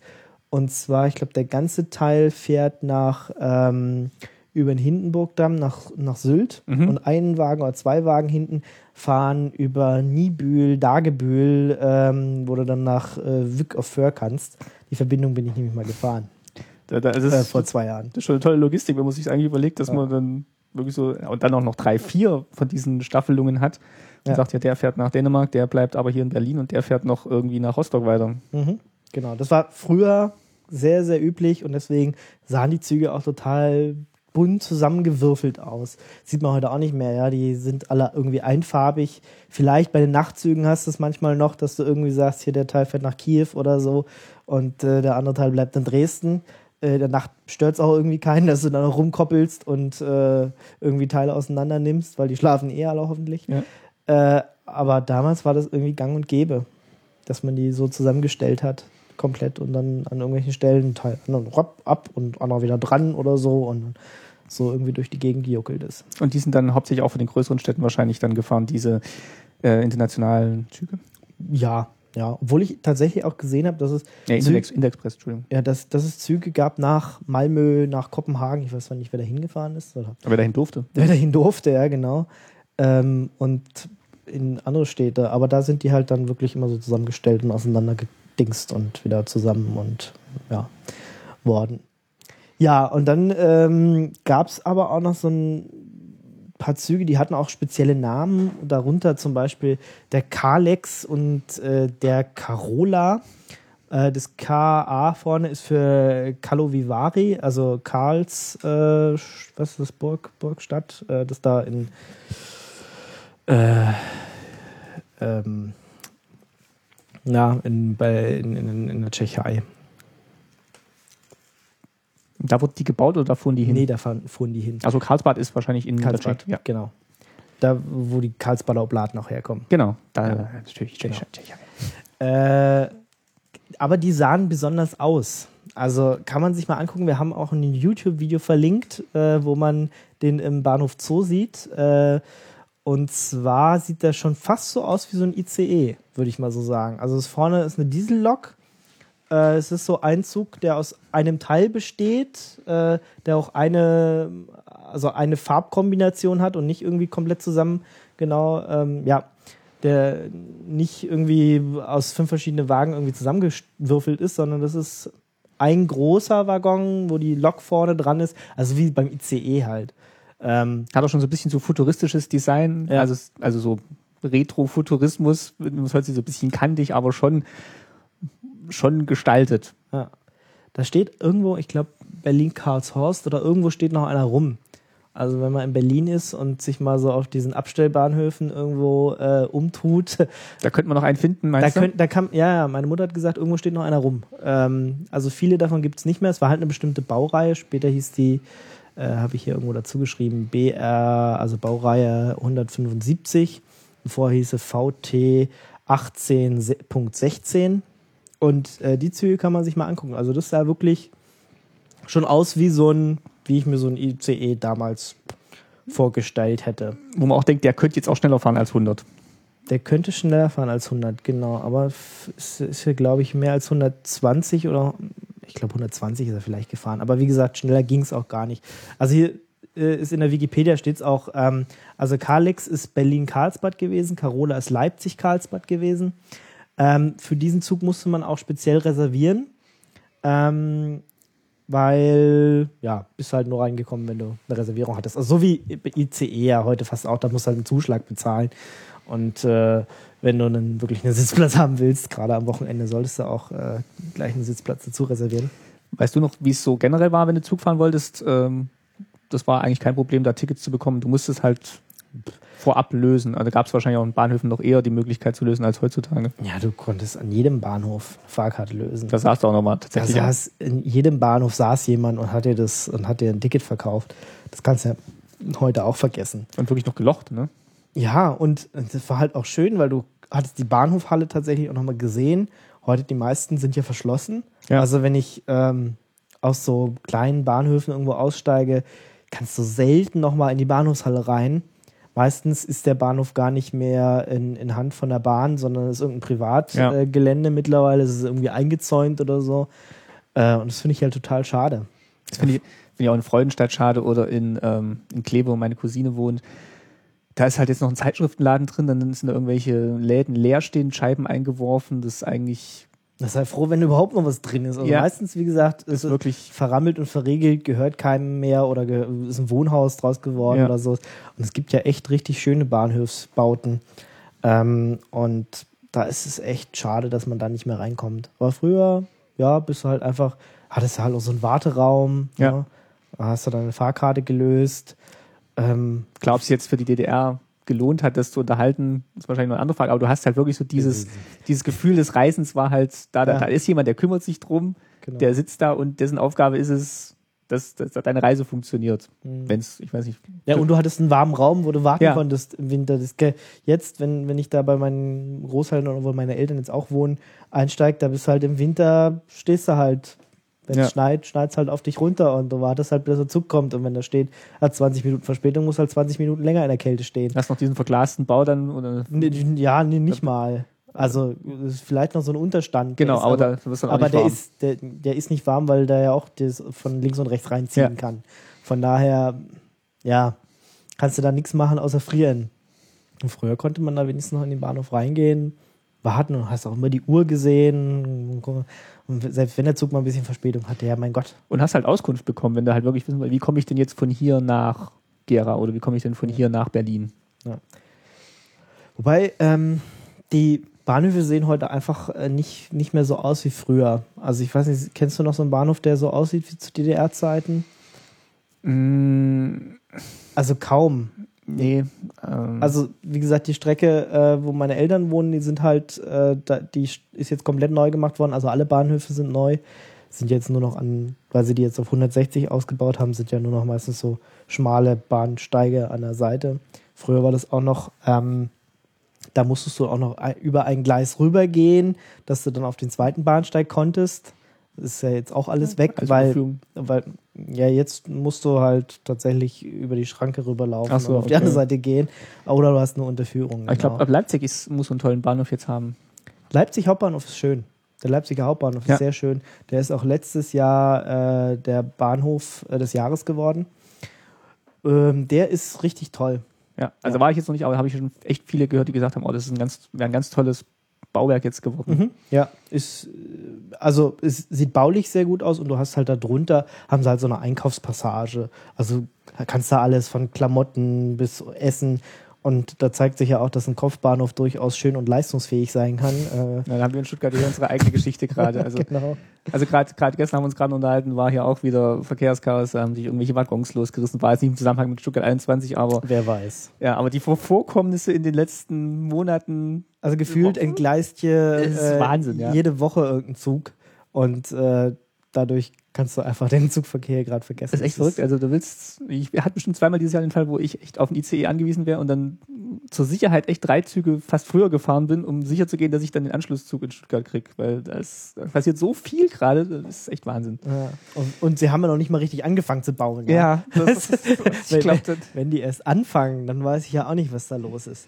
Äh, wir waren aber eigentlich bei diesen, Bei äh, bei, bei diesen äh, tollen Zügen hier, also gerade diese, diese eine Baureihe. Also guckt euch mal das Video an: äh, Kalix, Carola, ähm, dann gab es noch Vindobano Bona, der ist äh, von Berlin nach äh, Wien gefahren über Prag. Mhm. Ähm, und Berlin-Bautzen, der Sorben-Express, den gab es wohl auch noch. Ähm, und Berlin-Malmö, Berlinaren, wie gesagt, mit Verschiffung. Bin ich übrigens auch letztes Jahr schon gefahren. Das ist total toll, weil da bist du. Fährt der Zug aufs Schiff oder was? Ja, ja. Cool. Da bin ich mit dem Nachtzug ähm, von Berlin losgefahren und morgens dann in Malmö aufgewacht. Und ähm, da hast du dann auch so wie so an, ähm, ja, wenn du auf so einer Fähre bist, hast du ja immer Safety on board und äh, was passiert, wenn hier Wasser kommt und wohin und so. Und das stand dann tatsächlich auch im Zug drin. Wobei, du dann glaub, viel zu spät, wenn dann das Wasser den Zug eindringt, dann Dann solltest du schnell wegschwimmen. Ja. Äh, weiß ich nicht, wie sie das dann machen. Äh, war, war ein bisschen unheimlich, aber äh, ja gut, es wird ja auch mehrstöckig sein. Also ich ja. die fahren dich nicht in den untersten Stock, aber du, wenn du da rausguckst, siehst du halt nur weiße Wand und Cool. morgens fährst Bist du in Schweden. Bist du dann in Schweden, ja. Aber so die groß, das, das, das Gros der, der Fahrten war dann schon, hat sich auf diesen D-Zug dann konzentriert und Ja. vielleicht noch den, den Städte-Express, denke ich mal. Ja. Das ja. Also ich kann mich persönlich tatsächlich nur an die Doppelstock. Doppelstockzüge erinnern, die wir immer gefahren sind und was ich als Kind immer total toll fand. Und ähm, ja, wir sind auch nach Suhl gefahren, weil wir da Bekannte hatten. Und meine Mama ist, äh, äh, hat in Plauen studiert und ist immer nach Plauen gefahren. Und hat halt auch gesagt, das ist irgendwie eine Weltreise gewesen. Und ähm, ich bin letztes Jahr auch mal nach Plauen gefahren. Ähm, da ist zwar der Bahnsteig ist auch neu gemacht worden, aber der Bahnhof hat tatsächlich noch so seinen sozialistischen Charme. Äh, da ist tatsächlich noch so, so ein Fresko an der Wand, wo du ganz klar siehst, okay, du bist hier, du bist hier, äh, äh, ja, da ist irgendwas Sozialistisches war da mal. Das ist schon noch cool. Das ist komisch, wie man es dann immer gleich erkennt, dass, Ja. wo, wo man ist. Also auch in Weida gibt es jetzt schon Häuser, die alle neu sind und zwischendurch steht halt noch eins mit diesem alten Putz und dann denkst du, ja, es hat sich gar nicht verändert. Ne? Es sieht genauso aus, wie, wie du es als Kind kanntest. Ja. Aber trotzdem ist es echt immer noch eine Weltreise. Ich bin von, ähm, also von Berlin, nee, von, von Stuttgart nach Berlin gefahren, über Plauenvogtland ähm, und Reichenbach-Vogtland, weil ich da, ähm, habe gedacht, okay, ich besuche mal meine Server. Ähm, die sind, stehen bei Hetzner und die haben halt irgendwo, naja, EU-Förderung abgegriffen und irgendwo so, ein, so eine Rechenzentren hingebaut. Und da bin ich dann echt morgens um 8 losgefahren und abends äh, 23 Uhr war ich dann halt da, weil du fährst immer noch, wenn du so abseits der Strecke irgendwo hinfährst, äh, hin willst, bist du halt immer noch ewig unterwegs. Ich hätte auch eine Verbindung nach Dresden mal mit dem Zug. Also es- da gibt es bestimmt auch schnellere, aber da fährst du wirklich durch, durch, durch ganz kleine Orte dann auch. Und es, es, es sieht schön aus, aber da gibt, ich glaube, Dresden ist halt wirklich schon ganz weit, ganz ja, weit dann bist, bist du auch über Nürnberg gefahren Ja, ja. und Äh, dann über äh, Chemnitz, also Karl-Marx-Stadt. Ich glaube, ja. Und äh, ähm, ja, und dann rüber. Genau. Ja, das ist die längere Strecke. Normalerweise, wenn du die ICE nehmen würdest, würdest du jetzt nach Frankfurt fahren, dann Frankfurt, Erfurt, äh, Leipzig. Nee, es war über Nürnberg, das Dresden. war- Genau, und wenn du über Nürnberg fährst, fährst du halt nur Regionalzüge. Ähm, die Strecken sind teilweise auch nicht elektrifiziert. Das heißt also, du fährst so richtig mit so einer Diesellok, die du auch hörst die ganze Zeit. Aber war eine schöne, war eine schöne Fahrt. Genau, war eine, echt eine schöne Fahrt, weil ich auch gedacht habe, ich, ich, äh, ich kenne, glaube ich, mittlerweile mehr Bahnhöfe in Deutschland als äh, Städte. Ähm, und ich habe gedacht, ja, wenn, das, wenn du dieselbe Strecke ähm, Stuttgart-Berlin mit dem Auto fahren würdest und hättest, ähm, hättest äh, deine Server, wenn, wenn man sowas macht, ähm, besuchen äh, mit dem Auto gebraucht, hättest du vielleicht sieben Stunden gebraucht. Und so hast du, ich habe den ganzen Tag gebraucht. Da hat, man, da haben wir Zeit, da kommt, kriegt man ein Buch durch. Ja, locker. Ich, hab, ich höre dann einen Podcast und gucke mir halt die Strecke an. wenn ich ein Buch lese, kann ich nicht, ähm, Kannst nicht rausgucken. kann ich nicht rausgucken. Und da war ich dann zum Beispiel noch in Glauchau. Und der Bahnhof sieht auch noch so aus, als, als, als hätte da, als wäre da hätte seit dem Krieg, äh, wäre da nichts passiert. Stimmt, da kommt man auch durch. Äh, und da muss ich echt, da muss ich nach, ähm, ja, also es, es war eine sehr, sehr abenteuerliche Fahrt und äh, sehr faszinierend. Vielleicht gerade nochmal zurück zum Vergleich, ähm, wenn du gesagt hast, auf der Straße und Zug. Ähm, ich denke mal, da ging dann auch viel, viel Warenverkehr, ging dann wahrscheinlich auch über den Zug. Eigentlich alles. Also die, ist, der Güterverkehr war sogar dem Personalverkehr über, übergeordnet. Also in der DDR war der Güterverkehr war das wirklich Wichtige. Ja, es wurden alle Güter per Zug transportiert. Es ist, hätte keiner eine Lkw-Verbindung aufgemacht von Berlin nach Dresden oder sowas. Das ist alles mit dem Zug passiert. Weil es günstiger war, weil man es mehr im Griff hatte? Das äh, darfst du mich nicht fragen. Also ich meine, das, das war halt politisch so gewollt. Klar, die Straßen waren wahrscheinlich auch schlechter und so viele LKWs hatte man wahrscheinlich auch nicht. Und ähm so viele, vielleicht auch gab es nicht so viel Individualverkehr mit dem Auto, dass es sich dann auch nicht gelohnt hätte, für die LKWs jetzt die Straßen top in Schuss zu halten. Ja. Und, und also, Schienen hatte man halt schon. Du hattest ungefähr genauso viel oder mehr Güterverkehr in der DDR als in, äh, in der Bundesrepublik. Und die Bundesrepublik war ja doppelt so groß oder dreimal so groß oder so. Ähm, ja, also da siehst du schon, dass das wirklich, äh, gibt es auch Tabellen im Internet, die man sich angucken kann, äh, dass der Güterverkehr einfach die Nummer eins war und darauf wurde erstmal alles ausgerichtet und so ein Güterverkehr, da ist auch egal. 100, viel schneller kommt er sowieso nicht vorwärts, kommt er heute auch noch nicht vorwärts. Ja. Ähm, da war es halt auch nicht so wichtig, irgendwie auf 120 oder 160 Kilometer pro Stunde die Schienen und alles auszubauen. Ja. Mm, das heißt, das da haben dann auch wahrscheinlich viele dann tatsächlich da auch, waren dann auch beschäftigt, also allein mit dem Güterverkehr und dann auch mit dem Personenverkehr. Wenn du sagst, Stellwerksmeister gab es noch, waren, also war bestimmt auch viele Leute beschäftigt dann bei der äh, Deutschen Reichsbahn. Weil die Deutsche Reichsbahn war äh, zeitweise der größte Arbeitgeber in der DDR. Krass. Also klar, du hast eine Menge Leute gebraucht und äh, die meisten hast du ja auch nicht gekündigt. Wenn du erstmal dabei warst, warst du halt dein Leben lang Eisenbahner sozusagen. Und ja, klar, braucht es, braucht es alle mögliche. Du bräuchtest Ingenieure, äh, Leute, die das gebaut haben. Okay, das waren nun mal eigene, erfolgseigene Betriebe, die den Waggonbau und die, die, äh, Bahnen gebaut haben. Aber ähm, die Reichsbahn, ja, in jedem Ort saß halt mindestens ein oder zwei Leute. Dann äh, auf jedem Stellwerk äh, brauchtest mehrere Leute, weil du Schichtbetrieb hattest und ähm, ja, so viele Leute, wie da durch die Gegend gefahren sind mit den Eisen, Eisenbahnen, das war halt ja, so der größte Betrieb, den die DDR hatte. Verrückt. Und deswegen hatten, die auch Milliardenverlust. Ja. Also die deutsche. Ja, klar, muss ich mal überlegen, wenn so, wenn so ein Staatsunternehmen der größte Arbeitgeber ist, das, das produziert ja. ja nichts aus sich heraus. Das ist ja erstmal nur Infrastruktur. Ja. Und dann hatten sie noch nicht mehr genug Geld, um alles richtig zu unterhalten. Genau, und dann ist es noch Verlustgeschäft gewesen. Wobei man auch ähm, sagen muss, dass, dass äh, die Deutsche Reichsbahn der DDR einen, natürlich einen schwereren Stand hatte als ähm, die Deutsche Bundesbahn, weil ähm, die Sowjetunion fast hat alles mitgenommen. Also Reparationsleistungen waren halt, wir nehmen hier von den vier Gleisen, die hier liegen, drei mit wir nehmen äh, ein Drittel der Züge mit, wir nehmen äh, die Hälfte der Waggons mit und eigentlich alles und bauen die Oberleitung ab und, ähm, und dann hatte man halt erstmal 40 Jahre zu tun, ja. das alles wieder aufzubauen. Und es ist heute noch so, dass an mehreren Strecken, die früher zweigleisig oder ähm, sowas waren, also zweigleisige Hauptbahnen, dass die heute nur eingleisig sind. weil die einfach nie wieder ganz aufgebaut wurden. Vielleicht auch noch ein Grund, warum man dann, warum man dann nicht ähm, noch diesen Namenswechsel dann machen wollte, weil man eigentlich schon zu tun hatte, das ganze System erstmal am Laufen zu halten, ohne jetzt Ja. sich, sich um die Benennung ne, Sorgen Ja, machen zu ich müssen. meine, viele Brücken waren auch kaputt nach dem Ja. äh, Zweiten Weltkrieg. Da haben die Russen dann wieder geholfen, die aufzubauen, einfach, dass überhaupt mal was gehen konnte, weil sonst bist du halt teilweise mit den Zügen nur an die Brücke gefahren, die kaputt war. Dann musstest du durch den Fluss laufen und auf der anderen Seite konntest du wieder in den Zug einsteigen und weiterfahren, bis die Brücken wieder alle da waren. Aber zum Beispiel die Strecke ähm, zwischen Erfurt und Schweinfurt ist übrigens die kürzeste von, ähm, wenn du von Stuttgart nach Berlin würden wollen würdest. Ja, Mhm. also Ich glaube, so ähnlich fährt man auch mit dem Auto äh, relativ schnell. Also fährst dann auch. ja, da kannst du jetzt die neue Autobahn, die Ja. 71 fahren, ja 71.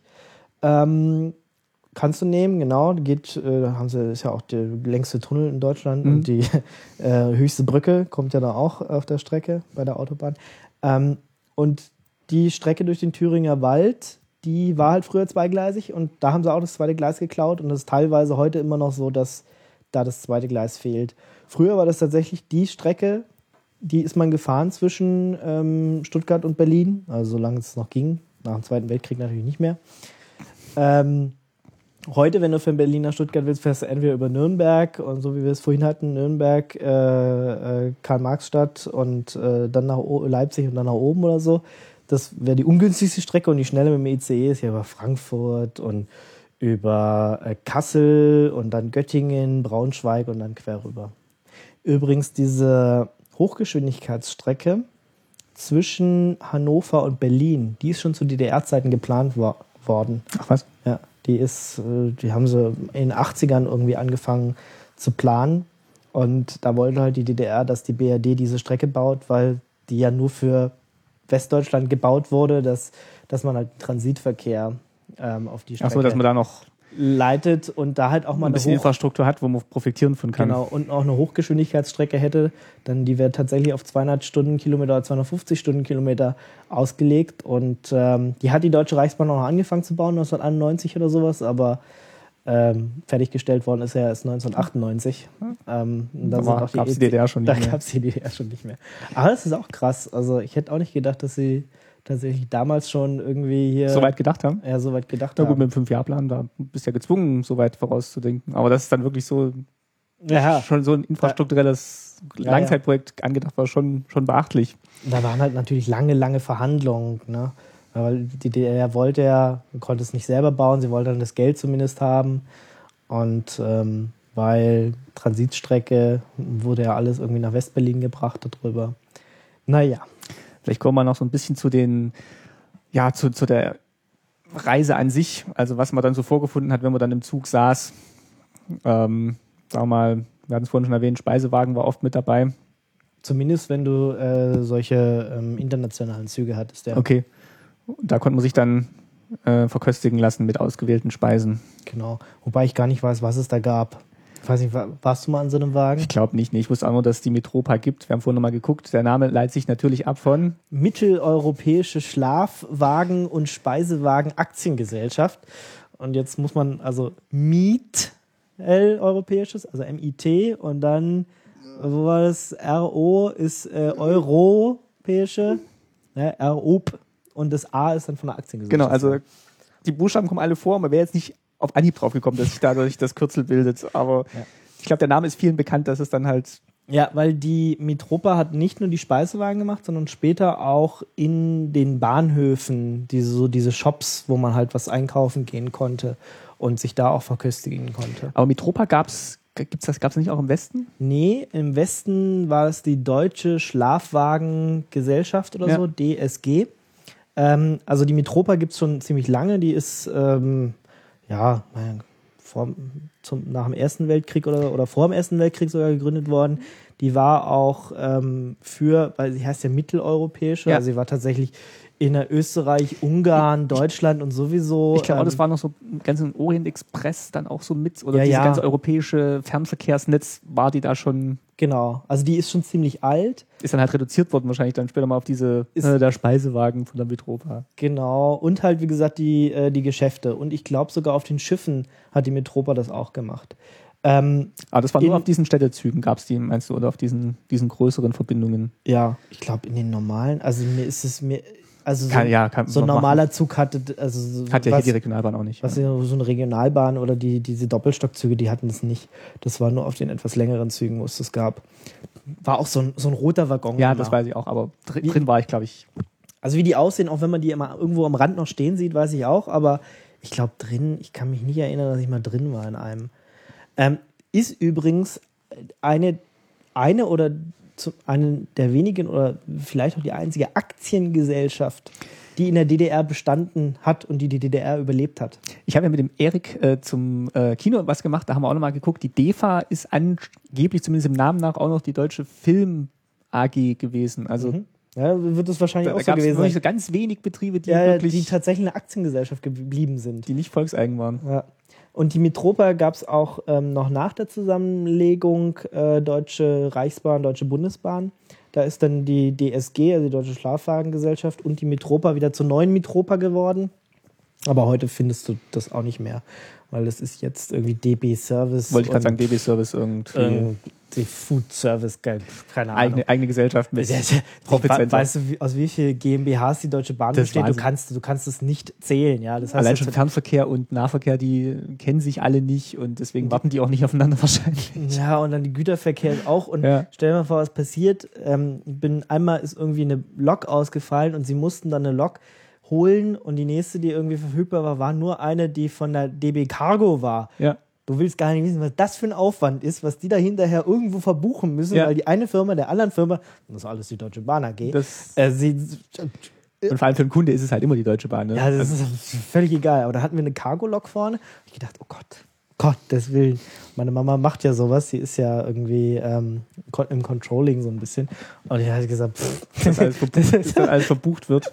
die buchen da sowieso Luftzahlen durch die Gegend. Jetzt hast du ja noch was aufgeschrieben mit, ähm, willst du noch über die sanitären Einrichtungen sprechen in den Oh Zügen? ja, oh ja. Kannst du dich da noch mal dran erinnern? Ich glaube, ich war selten auf den Toiletten. Also wir, wir sind wirklich nur kurze Strecken gefahren. Also mal nach Gera wirklich ins Zoo oder ähm, nach Jena und da ging es dann meistens so. Mhm. Also ich kann mich nämlich noch daran erinnern, dass es, dass, dass es so eine, dass es die Seife gab und die musste man so drehen und da kamen dann so Krümel raus und damit konnte man sich dann irgendwie die Hände waschen. Also es war so eine, ja, also nicht so eine, nicht so eine Glitch-Seife, die es heute so gibt. Ich weiß nicht, so Aber findest du hier teilweise auch noch, dass du so ritsch, ratsch und so dieses Rad drehen musst und dann bröckelt da was. Habe ich jetzt erstmal wieder gehabt, aber, Okay, haben sie noch Züge aus der DDR Ja. irgendwie geholt oder was? aber das, ähm, da bin ich auch nicht so ganz überzeugt. Denke ich mal, das, was, was da für Seifenreste drin landen. kom- Komisches Zeug, ja. Ja. Daran kann ich mich noch sehr erinnern. Und dann war es halt natürlich auch kein, so wie heute steht ja immer geschlossenes Abwässersystem. Ähm, früher ist halt gleich auf die Schienen gepinkelt. Das, da, da kann ich mich echt noch dran erinnern, wenn du dann wirklich diesen Auslöser gedrückt hast, du konntest sehen, wie unten das, das äh, Gleisbett vorbei Ja, genau. Du musstest dann irgendwo auch so einen Hebel drücken, ne? War in der Nähe vom Klo. Genau. War nicht irgendwie ein Knopf, was das irgendwie automatisch gemacht hat. Nee. Du hast es drauf gedrückt, dann ist es da alles runtergeplatscht und Ja. dann stand auch immer da, bitte nicht im Bahnhof benutzen. Genau. Ja. Und da hast du dann einfach Aber gesehen, das, deswegen gehe geh ich auch heutzutage echt nicht in Bahnhöfen Toilette, weil ich dann immer noch so dieses Denken drin habe. Ja, ist krass. Ne? Ja, das ist, aber da kann ich mich echt noch dran, drückst da drauf und du siehst, und, oh, da, da fahren wir vorbei. Ja. Hat man das einfach auf die. Und äh, die, ja, das nicht so, in Anführungsstrichen, so schön wie heute, wo es regelmäßig geputzt wurde, sondern es war halt einfach äh, ein bisschen siffig. Ja, trotz dass du, bisschen sehr siffig. Also man ist da eher nur aufs Klo gegangen, wenn es wirklich nicht anders ging. vielleicht ich war mein, ich deswegen auch so selten. als Mann hat man ja zumindest, Ja. wenn man äh, na, nur kleine, äh, daher muss äh, nicht so das Problem, aber ich glaube, als Frau war das schon. Ja, die Frauen haben echt mein Mitgefühl auf, also nicht nur bei der Bahn, sondern auch generell. Also da, Ja. da beneide ich, da beneide ich sie echt nicht drum. Ähm, was wir jetzt noch, noch vergessen hatten vorhin, äh, du hast gesagt, die einen Züge wären teurer gewesen als die anderen, also die, die Städtezüge. Was, was hat es denn so ungefähr gekostet, mit der Bahn zu fahren? Ähm, also, wie viel die teurer waren, ob da jetzt ein Aufschlag drauf war, kann ich dir nicht sagen, aber das waren, sonst waren es Einheitspreise, die sich auch irgendwie nie geändert haben. Das war in der zweiten Klasse war das 8 Pfennig pro Kilometer und in der ersten Klasse waren es 11,6 Pfennig pro Kilometer. Die sind dann irgendwann mal in den 90ern erhöht worden, wobei die Bahn ja nur bis zum, also am 1. Januar 1994 äh, sind die beiden Mhm. die beiden deutschen Bahnen zur Deutschen Bahn geworden. Also so lange kann das auch nicht gewesen sein. Und vorher 8 Pfennig pro Kilometer. Aber war zumindest nachvollziehbare Preisgestaltung. Also war jetzt nicht hier mit Sparticket und äh, Sonderspartickets. also, es, also was natürlich toll ist, wenn du es kriegst, aber wenn du jetzt einfach mal, also ich könnte jetzt nicht sagen, was jetzt eine Fahrt von äh, Stuttgart nach Köln kostet. Also ich könnte es ungefähr schätzen, aber das 70 Euro oder Ja. so. aber da, nach Kilometern kannst du wahrscheinlich Ja, wobei es hast du auf der einen Seite das Kursbuch, auf der anderen Seite den Taschenrechner, kannst du, Kannst kannst du ausrechnen, okay, ich zahle so viel. wobei äh, heute ist es, glaube ich, auch so, also ich glaube, das teuerste, was du kriegst, sind 128 Euro oder so. Darüber geht's nicht. Also Ach wenn so, du das ist, normal ge- das ist gedeckelt. einen Normalpreis hast, ja. Also Berlin, Stuttgart, äh, da ist es egal, ob du dann von Stuttgart nach Berlin fahren würdest oder von Stuttgart nach Rostock, das würde das gleiche kosten. Okay. Das ist da, da geht's dann nicht, da wird's dann nicht mehr teurer. Aber ich finde 120 Euro oder über 120 Euro für eine Fahrt ist einfach auch. Schon mal eine Ansage. da kannst du, ähm, kannst du alleine mit dem Auto fahren für den Preis, ja. Ja, das ist halt oft, das ist halt echt oft allein mit dem Auto. Da ist es fast eins zu eins zu zweit mit dem Auto, da, da gewinnt immer das Auto. Also Ja. wenn, wenn dann wirklich zwei Personen mal mit dem Zug irgendwo hin müssen und die jetzt nicht die, Superspar-Ticket, ja, und Gedöns mit hast. Bahnkarten noch 50 dazu, dann Ja, ich hatte ja, im letzten Jahr hatte ich ja eine Bahncard 100 das ist fein. äh, und da muss man sich dann überhaupt gar keinen Kopf machen. Und äh, Musst du eigentlich, musst du eigentlich noch buchen oder steigst du einfach ein? du steigst einfach ein. Das ist cool. Du musst dich um nichts, du musst ja auch ähm, in über 100 deutschen Städten keinen Kopf machen, du kannst in jeden Bus einsteigen. Also alle St- Städte, die groß genug sind, steigst du in jeden Bus ein, in jede U-Bahn, in jede S-Bahn, in jede Straßenbahn. Das ist damit Sowas gab es aber jetzt nicht in der DDR oder so Jahrestickets Nee. oder so, dass du gesagt hast. Vielleicht so im Pendelverkehr, so Monatstickets wird es vielleicht auch gegeben. Also wa- was du auf jeden Fall hattest, war als Eisenbahner solche Freifahrten. Ähm, die konntest du, bevor die Mauer gebaut wurde, auch einsetzen, um damit in äh, den Westen zu fahren. Und die konntest du natürlich einsetzen, um in äh, allen anderen Ländern, also in die Länder, in den die, in die man gekommen ist, genau. Ähm, also wenn du Eisenbahner warst, dann hattest du schon immer gut. Das gab es auch dann noch zu Westzeiten, also oder gibt es heute auch noch, dass die Eisenbahner in anderen äh, Ländern sehr vergünstigt fahren können. Deswegen hat, der Oder kostenlos sogar. deswegen hat teilweise. der Eisenbahn auch seinen eigenen Feiertag gehabt, haben wir rausgefunden. Ja, genau. Am äh, zweiten Sonntag im Juni war Tag des Eisenbahners. War ein offizieller Feiertag in der DDR. Am Sonntag ist natürlich sehr praktisch. Da Naja, gut, die haben ja rund um die Uhr gearbeitet. Also irgendjemand hat auch Sonntag gearbeitet. Das ist ja nicht mehr so wie heute. war das echt ein Feiertag oder war ich? Das war ein Feiertag. oder war das hier steht aber eh- eh bei Ehren Oder und Gedenk- Ehre Ge- und Gedenktage. war das gleichgesetzt? Also auf jeden Fall war das ein Tag, wo man den äh, Eisenbahnern Zoll ge Hat Respekt gezollt hat, wo die Geschenke gekriegt Ich wollte haben. gerade sagen, haben wir bestimmt was gebastelt in der Schule oder im Kindergarten für die Eisenbahn oder was gemalt. Bestimmt. Aber das ist ja deswegen ist noch ein ja, da, ein angesehener Beruf und das ist ein legitimer Traumberuf. Du kannst umsonst fahren, du hast einen eigenen Gedenktag oder Feiertag Genau. und äh, bist beim größten Arbeitgeber beschäftigt. Also mehr Sicherheit. Das ist äh, Romantik und Sicherheit in einem quasi äh, im Traumberuf. Genau, wenn du damals dann vielleicht noch so eine, äh, so eine schöne alte Lok gefahren bist oder so und noch gut rumgekommen bist. Ja. Aber es kann natürlich auch echt, also ich, äh, ich weiß nicht, ich könnte mir nicht vorstellen, nachts immer zu arbeiten. Das stelle ich mir halt schon. Ja, wenn dann Also, dass du so einen komplett anderen Lebensrhythmus hast als alle anderen. es war eigentlich toll, weil du bist halt wirklich, also bist diese, diese ganze Tohu Wabohu vom Tag äh, wird so ein bisschen reduziert, aber du, aber es ist halt auch ein bisschen einsam, weil du, du kannst ja nicht so an meinem gesellschaftlichen Leben teilnehmen wie alle anderen und Ja, und wenn, wenn also deine Familie oder so, Ja. deine Kinder, die siehst du dann wahrscheinlich auch gar nicht, weil du irgendwie immer in einem anderen Rhythmus bist als die. und dann musst du mal in einer anderen Stadt übernachten, dann kommst du zurück und dann schläfst du eigentlich auch nur. Ja. Ja, ja. Was ich auch noch gesehen habe, äh, die Regierung hatte einen eigenen Zug.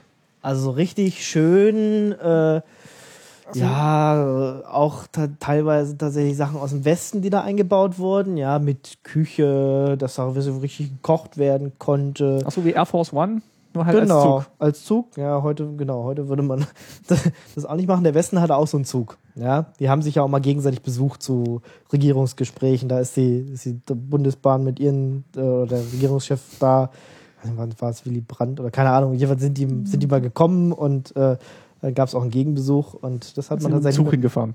Re Re Regierungszug gemacht. Genau. Schön, da gab es einen Extrazug, der extra abgestellt wurde. Kann man den noch irgendwo Alles- angucken? Nee, wahrscheinlich nicht. Äh, Teile davon haben Leute Aber im Haus Du konntest, nee, und du konntest sogar äh, ein Auto oder mehrere Autos reinfahren in den Zug.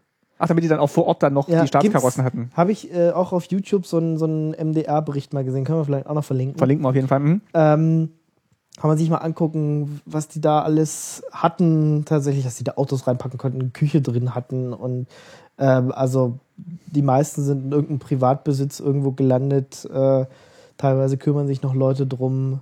Andere sind halt irgendwo verrottet, wie es heute auch immer ist. Ich freue mich immer, wenn ich noch tatsächlich noch mal so einen alten Doppelstockzug oder so einen alten Mitropa-Wagen irgendwo rumstehen sehe. Ähm, aber es ist halt, die meisten sind halt irgendwie weg. Offizielle Denkmalspflege gibt es wahrscheinlich wenig von so Industriekultur. Also es gibt äh, ja ein größeres Eisenbahnmuseum in Nürnberg von der Deutschen Bahn. Und da sind auch Sachen aus von der Deutschen Reichsbahn drin? Ja, ja. Okay. Da müsste ich mal rein, habe ich äh, leider noch nicht geschafft.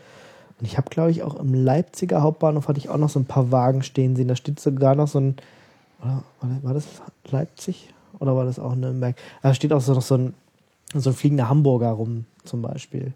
Fliegender Hamburger ist? Ja, es ist so ein spezieller Zug, der Okay. früher schnell gefahren ist. Ähm, ja, also es gibt schon so ein paar, ja, gibt ja in Berlin gibt es ja auch ein Technikmuseum, aber die da war ich weiß ich nicht, Ja. wie viel Na Eisenbahn gut, hier Sinsheim, Sinsheim gibt es auch eins, ne? Oder, ist. Ist da Eisenbahn dabei? Weiß ich nicht. Also es gibt auf jeden Fall in, in Nürnberg gibt es auf jeden Fall ein Museum von der Deutschen Bahn. Ich muss da mal rein. Ähm, Vielleicht da, war jemand von den Hörern da oder den Hörerinnen kann ja mal kann schreiben. Man, kann man Bescheid geben, genau. Also Bahnfahren war auf jeden Fall billig, es war romantisch, es war der größte Arbeitgeber. Es ging zwar irgendwie alles langsam vorwärts, aber du hattest gar keine andere Chance, du musstest es irgendwie nehmen. Und äh, dadurch, dass halt die Mauer gebaut worden ist, hat es, ist diese Situation einfach immer verkompliziert worden, ja. Und dadurch, dass in der DDR bestimmte Teile nicht verfügbar waren, ähm, War es so ein schleichender Verfall, meinst du? ja, genau. Ist halt nicht alles rechtzeitig repariert worden und ähm, deswegen gab es halt auch viele Langsamfahrstrecken. Also da, dazu, dass eh nur 100 Kilometer pro Stunde gefahren wurde, kam dann halt auch noch, dass oft auf bestimmten Strecken gesagt wurde, hm, ja, waren wir schon, schon lange nicht, fahrt man nicht so schnell da, ne? Äh, deswegen war das alles nicht so schön. Und ähm, man musste ja um Berlin ringsrum äh, auch komplett neue Infrastruktur aufbauen, weil Alles man konnte durch den nicht, Krieg zerstört war. nicht nur durch Krieg zerstört worden ist ähm, und halt viel abtransportiert Repar- worden Reparation, ist. ja. Reparationszahlung. Nee, auch als die Mauer gebaut worden ist, konntest du ja nicht mehr quer durch Berlin Ach so, fahren. klar. Die mussten also äh, den sogenannten Berliner Außenring bauen. Und das ist, ähm, ja, wird heute auch kaum noch benutzt oder nur noch ein paar Teile davon. Ähm, kann man sich auch auf einer Karte mal angucken. Es ist genau um Westberlin rum eine Bahnverbindung, Damit man da nicht durch muss. damit du da nicht durch musst. Genau. Konntest dann, egal ob du dann von Rostock von oben gekommen bist, heute würdest du ja auch äh, durch den Berliner Hauptbahnhof und äh, unten wieder rausfahren, ja. Wenn du nach, äh, weiß nicht, Rostock, Leipzig oder so fahren würdest, ging damals nicht, da musstest du irgendwo außen rum. Entweder bist du über Potsdam gefahren, das war ähm, der Potsdamer Hauptbahnhof damals, den kannst du dir heute auch, willst du heute auch nicht mehr sehen, weil der war ein bisschen außerhalb von der Stadt, weil der richtige oder heutige Potsdamer Hauptbahnhof ist viel zu nah an der Grenze gewesen. Okay, also dann müsstest du dann Ähm, nicht, dass da noch was passiert. Ja, ne, war halt auch keine Strecke, du konntest ja nirgendwo Ja. hin, ja. Du konntest halt nur bis zu dem ähm, Stadtbahnhof, Potsdamer Stadtbahnhof fahren. Dann gab es noch eine, eine Verbindung vielleicht noch nach Babelsberg und dann war ja eh schon Grenze. Ähm, und das, ja, dieses Umfahren von Westberlin hat auch ziemlich viel Streckenbau und ziemlich viel Kraft und Energie gekostet, bis man das eigentlich mal alles so gebaut hatte, bis das alles fertig war. Und ähm, ja, kann man, braucht man heute eigentlich gar nicht mehr, weil du ja auch quer durch Berlin fahren kannst. Schon verrückt, ja, so ein Konstrukt wie, Ja. was, die, was, das, was dieses Westberlin dann, dann war, Ja, dass, man, das- dass man überhaupt auf so eine Idee kommt, überhaupt das Land zu teilen, dann auch noch die, die, die Stadt zu teilen. Genau, und dann hast du halt die ganzen Strecken waren halt geteilt, Ja. die, du konntest dann nicht durchfahren, ja. Es gab halt dann äh, Friedrichstraße, wo tatsächlich die Verbindung bestand, Ja. wo du dann tatsächlich durchfahren konntest, aber alle anderen Gleise waren halt irgendwo unterbrochen. Das war ja auch das Problem, was die S-Bahn in Westberlin hatte. Die, hatten halt nur die paar Züge, die da da waren und Wurde aber betrieben von der Deutschen Reichsbahn. ja, ja, aber die Deutsche Reichsbahn Ja. konnte keine anderen Züge dorthin schaffen, weil es Gleisbahn. gar keine Gleise dorthin gab. Das, wenn man sich das vorstellt, ist echt so, so absurd und Und ein Reichsbahn-Ausbesserungswerk, was in Berlin-West stand, durfte keine Züge für, äh, obwohl es ja auch Deutsche Reichsbahn Ja. war, für äh, die, äh, die, also Bahnen in der DDR bauen oder reparieren. Ja, da gab es Werke, die hätten auch die Kapazität gehabt. Und die Teile aber, vielleicht, ja. Und die Teile, ja, aber die durften die nicht reparieren, weil Falsches System. ging halt Falsches nicht. politisches System. Ja. Und deswegen musste es dann, was weiß ich, ein Reichsbahn-Ausbesserungswerk in der Nähe von Leipzig machen. Dann musste sie die Dinger erst hin und her juchteln und so. Das ist, dass das alles Geld gekostet hat ohne Ende und nicht so richtig Nicht so profitabel war. Ja. Ähm, eine Kuriosität haben wir noch gefunden, da, die muss unbedingt erwähnt werden mit diesem Zugfunk. Das suche ich jetzt gerade. Genau, das war äh, eine Geschichte, dass äh, ich weiß nicht, wie lange das funktioniert hat, aber in den 70ern wohl, 60er, 70er wohl noch. Ähm, Ich gucke mir das gerade nochmal an. das, das ist so toll. du bist also mit, mit so einem Fernverkehrszug gefahren und dann bist du vielleicht an Bis, in, weiß, die- bis in die 60er Jahre. Ah ja, genau. Okay, dann bist du an Karl-Marx-Stadt vorbeigekommen und dann hat dir die freundliche Dame äh, erzählt, was man jetzt in Karl-Marx-Stadt alles machen könnte und was es da für Sehenswürdigkeiten gibt. Und äh, dann ist man halt vielleicht da ausgestiegen und hat sich die Stadt angeguckt oder ist halt weitergefahren und dann wurde am nächsten Bahnhof auch wieder angesagt, was man, was in der Stadt alles los ist. Sogar Also quasi ein Reiseführer auf der Bahn äh, durch diese Bahnlautsprecher. Ist sogar noch toller. Ich habe äh, ein bisschen noch reingelesen in diesen Artikel. Die, die hatten auch, die saßen in so einer kleinen Box anscheinend und hatten dann auch noch so einen Plattenspieler und haben dann echt auch noch so, so Musik eingespielt teilweise. Aber auch nur auf den Strecken, wo es nicht zu laut war. Also sie wussten dann schon genau, okay, hier kommt jetzt eine Strecke, da muss der Zug langsam fahren, da können wir jetzt Musik spielen, sonst wäre es zu laut gerattert. Also es ist äh, super. Also verlinken wir auch, es ist, es ist toll. Ja, Also heute War halt wohl auch ein Einstieg in das richtige Radio dann. Also da genau, du, für viele war das so die, das Sprungbrett. ja, da warst, saß, saßt du dann hinterm Zug und hast erstmal Zugradio gemacht. Das ist toll. Also Ja. ja, vergleichen mit Hätte es das Internet nicht gegeben, hätte ich vielleicht sowas gemacht. Das Ja. wäre richtig toll gewesen. Vor allem ist es bestimmt auch für, für die Zugbegleiter dann, oder wenn du sowas machst, auch kreativer, als jetzt nur anzusagen, äh, was es heute zu essen gibt im, im Bordrestaurant und, Ja, es ist eben immer das Gleiche. und welche Züge jetzt noch A- Anschluss haben. Ja. Nö, und da konnte man sich gleich also ein bisschen als Reiseführer betätigen. Das ist, das fand ich echt ein, habe ich nie selber gehört, aber ich auch nicht. hätte, Aber hätte, ich, hätte ich gern mal gehört. Also das, nur in den 60ern gewesen. Aber ja, Ja, nette, nette Idee, dass es da alles gab. Ähm, dann vielleicht noch die Pioniere. Mhm.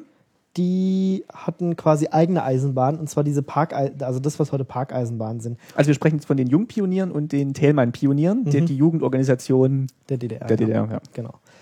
Ähm, die konnten so eine kleine Eisenbahn halt betreiben. Also zum Beispiel in der Berliner Wuhlheide gibt es eine, ich äh, weiß ich nicht, Erfurt oder so gibt es bestimmt auch eine. Und die hatten ja so ein eigenes Areal, wo sie Genau. Okay. genau. Oder das, was hier in Stuttgart äh, die, die Killesberg-Eisenbahn Mhm. ist. Ähm, Ach ja. Ja, sowas haben äh, dort die Pioniere betrieben. Gab sogar eine elektrische, und ich glaube, das ist die einzige auf der Welt oder so, eine Parkeisenbahn, die elektrisch ist. Äh, da gab es bestimmt auch hier in diesem Pionierpalast in Berlin, da war doch bestimmt auch, fuhr die doch bestimmt auch irgendwas rum, oder? Müssen wir mal gucken, aber wäre schon anders gewesen. Vielleicht, also Und da, da haben die so ein bisschen Bahn gespielt, spielen Genau. dürfen. genau. Fein. Teilweise werden die heute noch betrieben, zwar nicht mehr von Pionieren, sondern von anderen Leuten, von, Also Parkbetreibern, ja. Von Leuten, die einfach erwachsen geworden sind und immer noch dasselbe machen. Äh, ja, gibt es ja auch mehrere in Deutschland. Äh, wie gesagt, hier in Stuttgart auf dem Killesberg gibt es auch so eine, bin ich auch mal dieses Jahr mitgefahren. Das fährt halt so irgendwie zehn Minuten einmal im Kreis und ist halt auch ganz lustig. Ist halt, keine Ahnung, wie breit sind die Dinger, aber die fahren halt in so einem Park rum und damals haben die Pioniere das halt betrieben. Und das hat auch der Deutschen Reichsbahn gehört. Das wahrscheinlich äh, kann ich dir kann ich dir nicht sagen. Find, find mal raus. Also ich verlinke das ja auch noch, da, Ja, da ähm, wird es vielleicht stehen. vielleicht also Jetzt, jetzt mal noch so generell, ich hatte es gerade schon so angesprochen, würdest du sagen, dass es eigentlich immer schlechter geworden ist mit der Bahn in der DDR oder hat man eigentlich so diesen Stand gehalten, den man, den man dann mal so erreicht hatte nach dem Wiederaufbau, nach dem Krieg oder hat man sogar jetzt diese Strecke Hannover, was war es, Berlin, Berlin, ja. dass man eigentlich schon an einer Weiterentwicklung gearbeitet hat oder war es eigentlich mehr so ein erhaltendes Status quo ohne allzu viele Ausfälle? Also sie haben schon an vielen Stellen versucht weiterzuentwickeln, neue Stellwerke, Stellwerke, die größeren äh, Ra- Radius haben, also mehr, mehr betreiben konnten und dass du nicht an jeder Stelle ein Stellwerk hast, sondern ähm, so ein Leitstellwerk für einen ganzen Abschnitt. Sowas gab es schon als Pilotprojekte teilweise. Ähm, an einigen Strecken ist auch eingesetzt worden, aber das waren halt alles nur so punktuelle Sachen und meistens hat es immer gefehlt, dass du es halt wirklich überall ausbauen konntest. Da war halt nicht genug Material da, da war nicht äh, genügend Know-how da, ähm, nicht genügend Geld, ähm, wie auch immer. Genauso die Teile, dass man die Weichen neu machen konnte, dass man wirklich eine hohe, höhere Geschwindigkeit auf den Strecken erreichen könnte. Da, da haben die sich überall Gedanken drüber gemacht und haben auch gesagt, wir hätten das gern oder wir planen das jetzt mal, zukünftige Geschwindigkeit, 160 Stundenkilometer, ist aber im Endeffekt nie wirklich passiert. Ähm, und ja, es ist halt, wie gesagt, man, manche Strecken wurden als Langsamfahrstrecken einfach gekennzeichnet, mhm. Weil halt die Schwellen nicht in Ordnung waren, weil halt schon lange kein Messzug drüber gefahren ist, weil sie nicht äh, elektrifizieren konnten, weil halt irgendwas XY gefehlt hat. Ähm, ich glaube, man hat sich einfach, man hat einfach gedacht, okay, 100 Stundenkilometer schneller kommen wir irgendwie nicht und wir handeln das mal so gut wie es geht irgendwie. Ähm, ja, weil es war wahrscheinlich schon das wichtig, ein, eins der wichtigsten Fortbewegungsmittel und ähm, also ich würde sagen, es ist das, das Wichtigste. Wichtigste gewesen. Ja. Also und klar, zu Fuß war natürlich auch ein wichtiges Mittel, ja. was, ihr, was ihr ja schon beschrieben hattet in der Sendung. Aber weitere Reisen hast du einfach mit dem Zug gemacht und in Urlaub bist du einfach mit dem Zug gefahren. Ja. Das war einfach so. Und ich glaube, da waren wir auch wirklich noch weiß nicht, ob leidensfähig jetzt das richtige Wort ist, aber man war vielleicht auch ein bisschen flexibler, weil man gedacht hat, ah, okay, das bedeutet halt das und das, wenn ich mit dem Zug verfahr, äh, fahr, fahre, dann äh, kommt er zu spät vielleicht oder ich muss halt, habe vielleicht noch ein paar Alternativverbindungen, pack halt auch nicht so viel ein, damit ich das Gepäck schnell transportieren kann. Ich glaube, heute, wenn, wenn Familien in Urlaub fahren, egal wie groß das Auto ist, ist es immer voll. Mhm. Und ähm, vielleicht ja, hat man es oben hin bepackt. Ja. Genau. Und das hätte man mit dem Zug gar nicht transportieren können. Ja. Dafür bist du halt auch flexibler. Ne? Ja, klar. Und Kannst losfahren, wann du willst. Und äh, hast halt am Zweifelsfall auch was dabei, was du sonst schweren Herzens da lassen musstest, obwohl es vielleicht einen Urlaub angenehmer gemacht hätte. Ja, wobei ich bin ja leidenschaftlicher Bahnfahrer. Ich fahre ja, wenn es geht, alles äh, mit ja, der Bahn. mache ich auch. Außer heute bin ich äh, extra mit dem Auto da, weil da irgendwie so ein Zug entgleist ist. Ja. nee, das, also, das ist, nee, also ich fahre auch ja. lieber mit der Bahn, weil man kann halt auch nebenher noch Sachen machen. Man genau. kann ich habe zum Beispiel auch mal einen Podcast im, im Zug geschnitten, ähm, ja. kann, es lesen. Also habe ich auch schon, also vorletzte Binärgewitter-Sendung oder vorvorletzte, äh, als ich da nach Berlin gefahren bin, habe ich auch im Zug geschnitten. Ja. Du kannst hören, kannst lesen, kannst Sachen tun. Wenn du Auto fährst, musst du halt wirklich Auto fahren. Ja. Und kannst dich nicht äh, irgendwie unterhalten, vielleicht vom Radio, aber und klar, das war's dann schon. Autofahren ist jetzt mh, selten ist die Autobahn halt auch wirklich frei und du musst dich auch wirklich auch konzentrieren und ähm, ja. immer, immer hellwach sein. Ja. Ich finde Autofahren extrem anstrengend. Also ja. ich bin da einfach nach, nach, äh, nach alles, was über eine Stunde geht, fange ich dann halt auch richtig an zu schwitzen und muss mich halt immer konzentrieren und so. Da muss halt auch dabei bleiben. Ja, genau. Du kannst nicht einfach denken, pff, ja, musst halt immer passt, passt nur mal halb auf hier. Du musst auch für die anderen immer noch mitdenken. Ja. Und, äh, oh, ja. Und klar, im, im Zug, da geht auch nicht immer alles glatt, der kommt auch mal zu spät, aber ich meine. Mein Gott, da hat er halt, da hat er halt 20 Minuten ja. oder eine Stunde Verspätung. Ich kann auch im Stau stehen. Pff, so what? Und wie gesagt, mit dem Smartphone heutzutage kannst du ja schon gucken, okay, der nächste fährt da und kannst dich entspannt zurücklehnen, sagst, okay, wenn der nicht geht, dann fahre ich halt mit dem. Also besonders ärgerlich ist es höchstens, wenn es wirklich dein letzter Zug ja. ist und du nicht weiter wegkommst, ja, aber ich meine, da zahlt ihr den Bahn zumindest ja. entweder die Übernachtung irgendwo in einem Hotel oder ist ja heute auch nicht so ein Problem. Ja, früher hätte ich vielleicht gesagt, hm, ja. bei der Deutschen Reichsbank kannst du auch nicht einfach in ein Hotel gehen und sagen, äh, willst ja. hier mal übernachten. Hätten die dich wahrscheinlich auch angeguckt, hätten sie gesagt, ja, da draußen auf der Straße hätten wir noch was. Äh, aber es ist heutzutage nicht so, dass du irgendwie. Nee, ich finde. Da ein Problem hättest. Es, es geht. Also es ist ein angenehmes Art zu reisen, finde ich. Vor allem, wenn man jetzt, wenn man es jetzt vergleicht tatsächlich mit dem, worüber wir gerade gesprochen haben. Dass heute ist man halt auch mit 300 Stundenkilometer unterwegs. Ja. Ja. Haben wir noch was Wichtiges vergessen, was wir noch unbedingt über die Deutsche Reichsbahn sagen müssen? Ähm, also, was ich noch rausgefunden habe, ist, dass, dass, es, dass die äh, Pioniere tatsächlich auch beim Eisenbahnbau geholfen haben. Es gab dann immer solche Jugendobjekte, die hatten dann immer was anderes in einem Jahr zu tun und ein paar Jahre hintereinander waren sie tatsächlich für die Elektrifizierung von Eisenbahnstrecken zuständig. Da mussten die damit helfen. Das fand ich noch ganz spannend. Ansonsten, wenn man ein bisschen mehr über die Deutsche Reichsbahn ähm, lernen will, es gibt in den Bibliotheken gibt's, äh, Bücher, da kann man sich das an, anlesen. Ja, da findet man auch die ganzen Baureihen, wo ich jetzt überhaupt gar nicht so ähm, drin bin. Also ich weiß noch, dass, dass diese dass diese Baureihe 250 irgendwie die, die E-Lok schlechthin war und die V180 irgendwie die Diesel-Lok schlechthin war Ja. und äh, man die immer gesehen hat und wenn ich mich dran erinnere, sehe ich auch immer diese eine E-Lok vor mir. Ähm, Gut, aber wir, wir machen es ja hier auch so ein bisschen aus, aus einer persönlichen Sicht. Also Genau. wer jetzt da tiefer einsteigen will, der da, hat da da kann, da gibt's im Internet gibt's Train- ziemlich viel Trainspotting. und äh, selbst Stellwerkstechniken, also hier in der, in der Stuttgarter Bibliothek, ich war zum ersten Mal in der Stuttgarter Bibliothek. In der neuen jetzt? Ja. Ähm, und da war auch äh, so zumindest ein ganzes Regal voll mit äh, Deutsche Reichsbahn, Signaltechnik und äh, irgendwann musste ich dann aufgeben und habe gedacht, okay, es ist, gibt einfach eine Menge darüber zu lernen und wenn man bei Amazon oder was guckt, gibt es auch eine Menge Bücher, zum Beispiel von diesem Erich Preuß. Also ich habe jetzt ähm, Deutsche Reichsbahn intern, habe ich mir mal angeguckt. Mhm. Ähm, Das verlinken wir vielleicht auch, dann, wenn sich das jemand zulegen will, dass er da, da steht so einen ein Link findet. Genau, da steht auch so ein bisschen drin, was halt nicht so richtig funktioniert hat und auch das, was ich gesagt habe, das mit dem S-Bahn-Streik äh, in Westberlin und was es da für Probleme gab und äh, wie das Ganze mit dem Netz funktioniert hat und Durchschnittsgeschwindigkeiten und da ging es auch noch um Nebenstrecken, ähm, die ja auch größtenteils in der DDR dann auch abgebaut worden sind, weil es sich nicht rentiert hat, die jetzt weiter zu betreiben. Ähm, da kann man auch nochmal nachlesen. Aber da gibt es extrem viele Bücher von dem Autor und auch noch von, dem, von vielen anderen Autoren. Teilweise Bücher, die schon nicht mehr zu bekommen sind, die nur noch äh, gebraucht zu bekommen sind, aber die stehen dann vielleicht in der Bibliothek.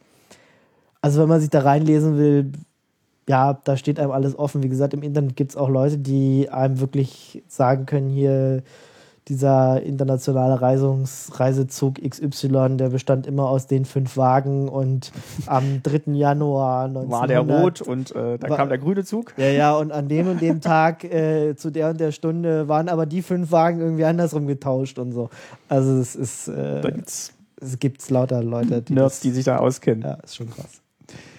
Gut, dann würde ich sagen, wir verlinken alles noch, weil, zu dem wir Links finden. Mache ich noch im, im Blog-Eintrag dazu. Und äh, ja, bedanke mich erstmal beim Ingo, dass er, dass er heute da war. Vielleicht äh, nochmal kurz, deine Podcasts kommen wann äh, raus oder wann kann man die, wann kann man dich hören? Äh, immer. Nee, also? Binärgewitter kommt äh, jeden Donnerstag raus. Äh, Radio Tux kommt einmal im Monat raus. Ähm, die Strömung kommt äh, raus, wenn wir Lust haben. Und Retina Cast kommt alle drei Wochen donnerstags raus. Plus die Retinauten, so ein Spin-off vom Retina Cast, kommt gerade alle zwei Wochen sonntags. Ihr sendet dann auch live, ne? Die Retinauten werden live gesendet, Binärgewitter wird live gesendet, ja, genau. Kann man sich einklicken per Chat, äh, das Programm mitbestimmen oder sagen, pff, die erzählen mal wieder Blödsinn, ist doch eigentlich hier, das Internet sagt an der Stelle so oder ich weiß es ganz viel besser. Da gibt es dann schon immer Experten, die einen versuchen zu korrigieren. Ähm, ja, aber könntest du ja auch mal machen, so live. Aber es Das, ist äh, ja, ein bisschen schwierig hier. Ne? wir, ja, bei uns ist momentan, also das heißt momentan ist einfach vom Konzept her ein bisschen mehr, dass wir Vorbereitungen haben Mhm. und ich dann auch immer gucken muss, wann, wann ich halt alle an einen Tisch kriege. Also wenn es um meine Eltern äh, geht und äh, wir hatten ja auch im Vorgespräch gesagt, so, so ganz tagesaktuell sind wir ja auch nicht. Das heißt, ich kann auch ein bisschen vorproduzieren. Deswegen hatte ich auch ganz am Anfang vergessen zu sagen, willkommen in 2013. Ähm, hat's, hat's kurz erwähnt. Ja, ich hoffe, ihr seid gut reingerutscht. Genau. Und, äh, Also ähm, erste Folge in diesem Jahr und ähm, viele, viele weitere werden kommen. Ähm, Genau, ihr könnt wahrscheinlich auch Vorschläge machen, was es, was Genau. es geben soll. genau, ich habe auch schon ähm, also zum jetzigen Zeitpunkt noch Anfragen hier, hier liegen und äh, auch noch Gesprächspartner, äh, die, mit denen ich über ja, verrate ich jetzt noch nicht, sprechen werde. Aber äh, da passiert noch einiges in 2013 und äh, ja, wenn ihr Fragen, Kommentare habt, ähm, einfach Twitter, Facebook, Google Plus, die Kommentarfunktion vom Blog nutzen und ähm, ja, gern auch bei iTunes bewerten, kommentieren, was, was so alles gibt. Ihr findet, euch findet man bestimmt auch Ingo, Überall. Überall. Ja, ja. Ihr habt das alles auch. Genau. Äh, Flatterklicks freuen uns beide. Ja, äh, genau. Ich habe ich hab dich auch schon ein paar Mal geklickt. Ja, Ja, vielen ja. Dank und äh, danke auch an alle, die das ebenfalls getan haben. Also es war äh, wirklich ein, ein tolles Jahr in sowohl äh, Kommentar mit und, äh, und Beteiligung von Hörerseite, Hörerinnenseite ähm, und auch Flatterklicks. Also wir sind nach wie vor überwältigt. Ja, vielen Dank, dass ich da sein durfte. Hat Spaß gemacht. Schön und äh, ja, vielleicht äh, hören wir uns ja nochmal hier wieder zu einem anderen Thema. Gerne. Wenn ich äh, noch zu irgendwas beitragen kann. Ja, da, da finden wir vielleicht sogar noch was. ähm, danke auch nochmal wie immer an die Grundschule in Friedrichsfehn für das Pausenklingeln. Die erwähne ich dann auch immer noch gerne, weil die eine ganz tolle Geräuschedatenbank haben. Und ja, verabschiede mich oder wir verabschieden uns bis zur nächsten Folge. Tschüss. Tschüss.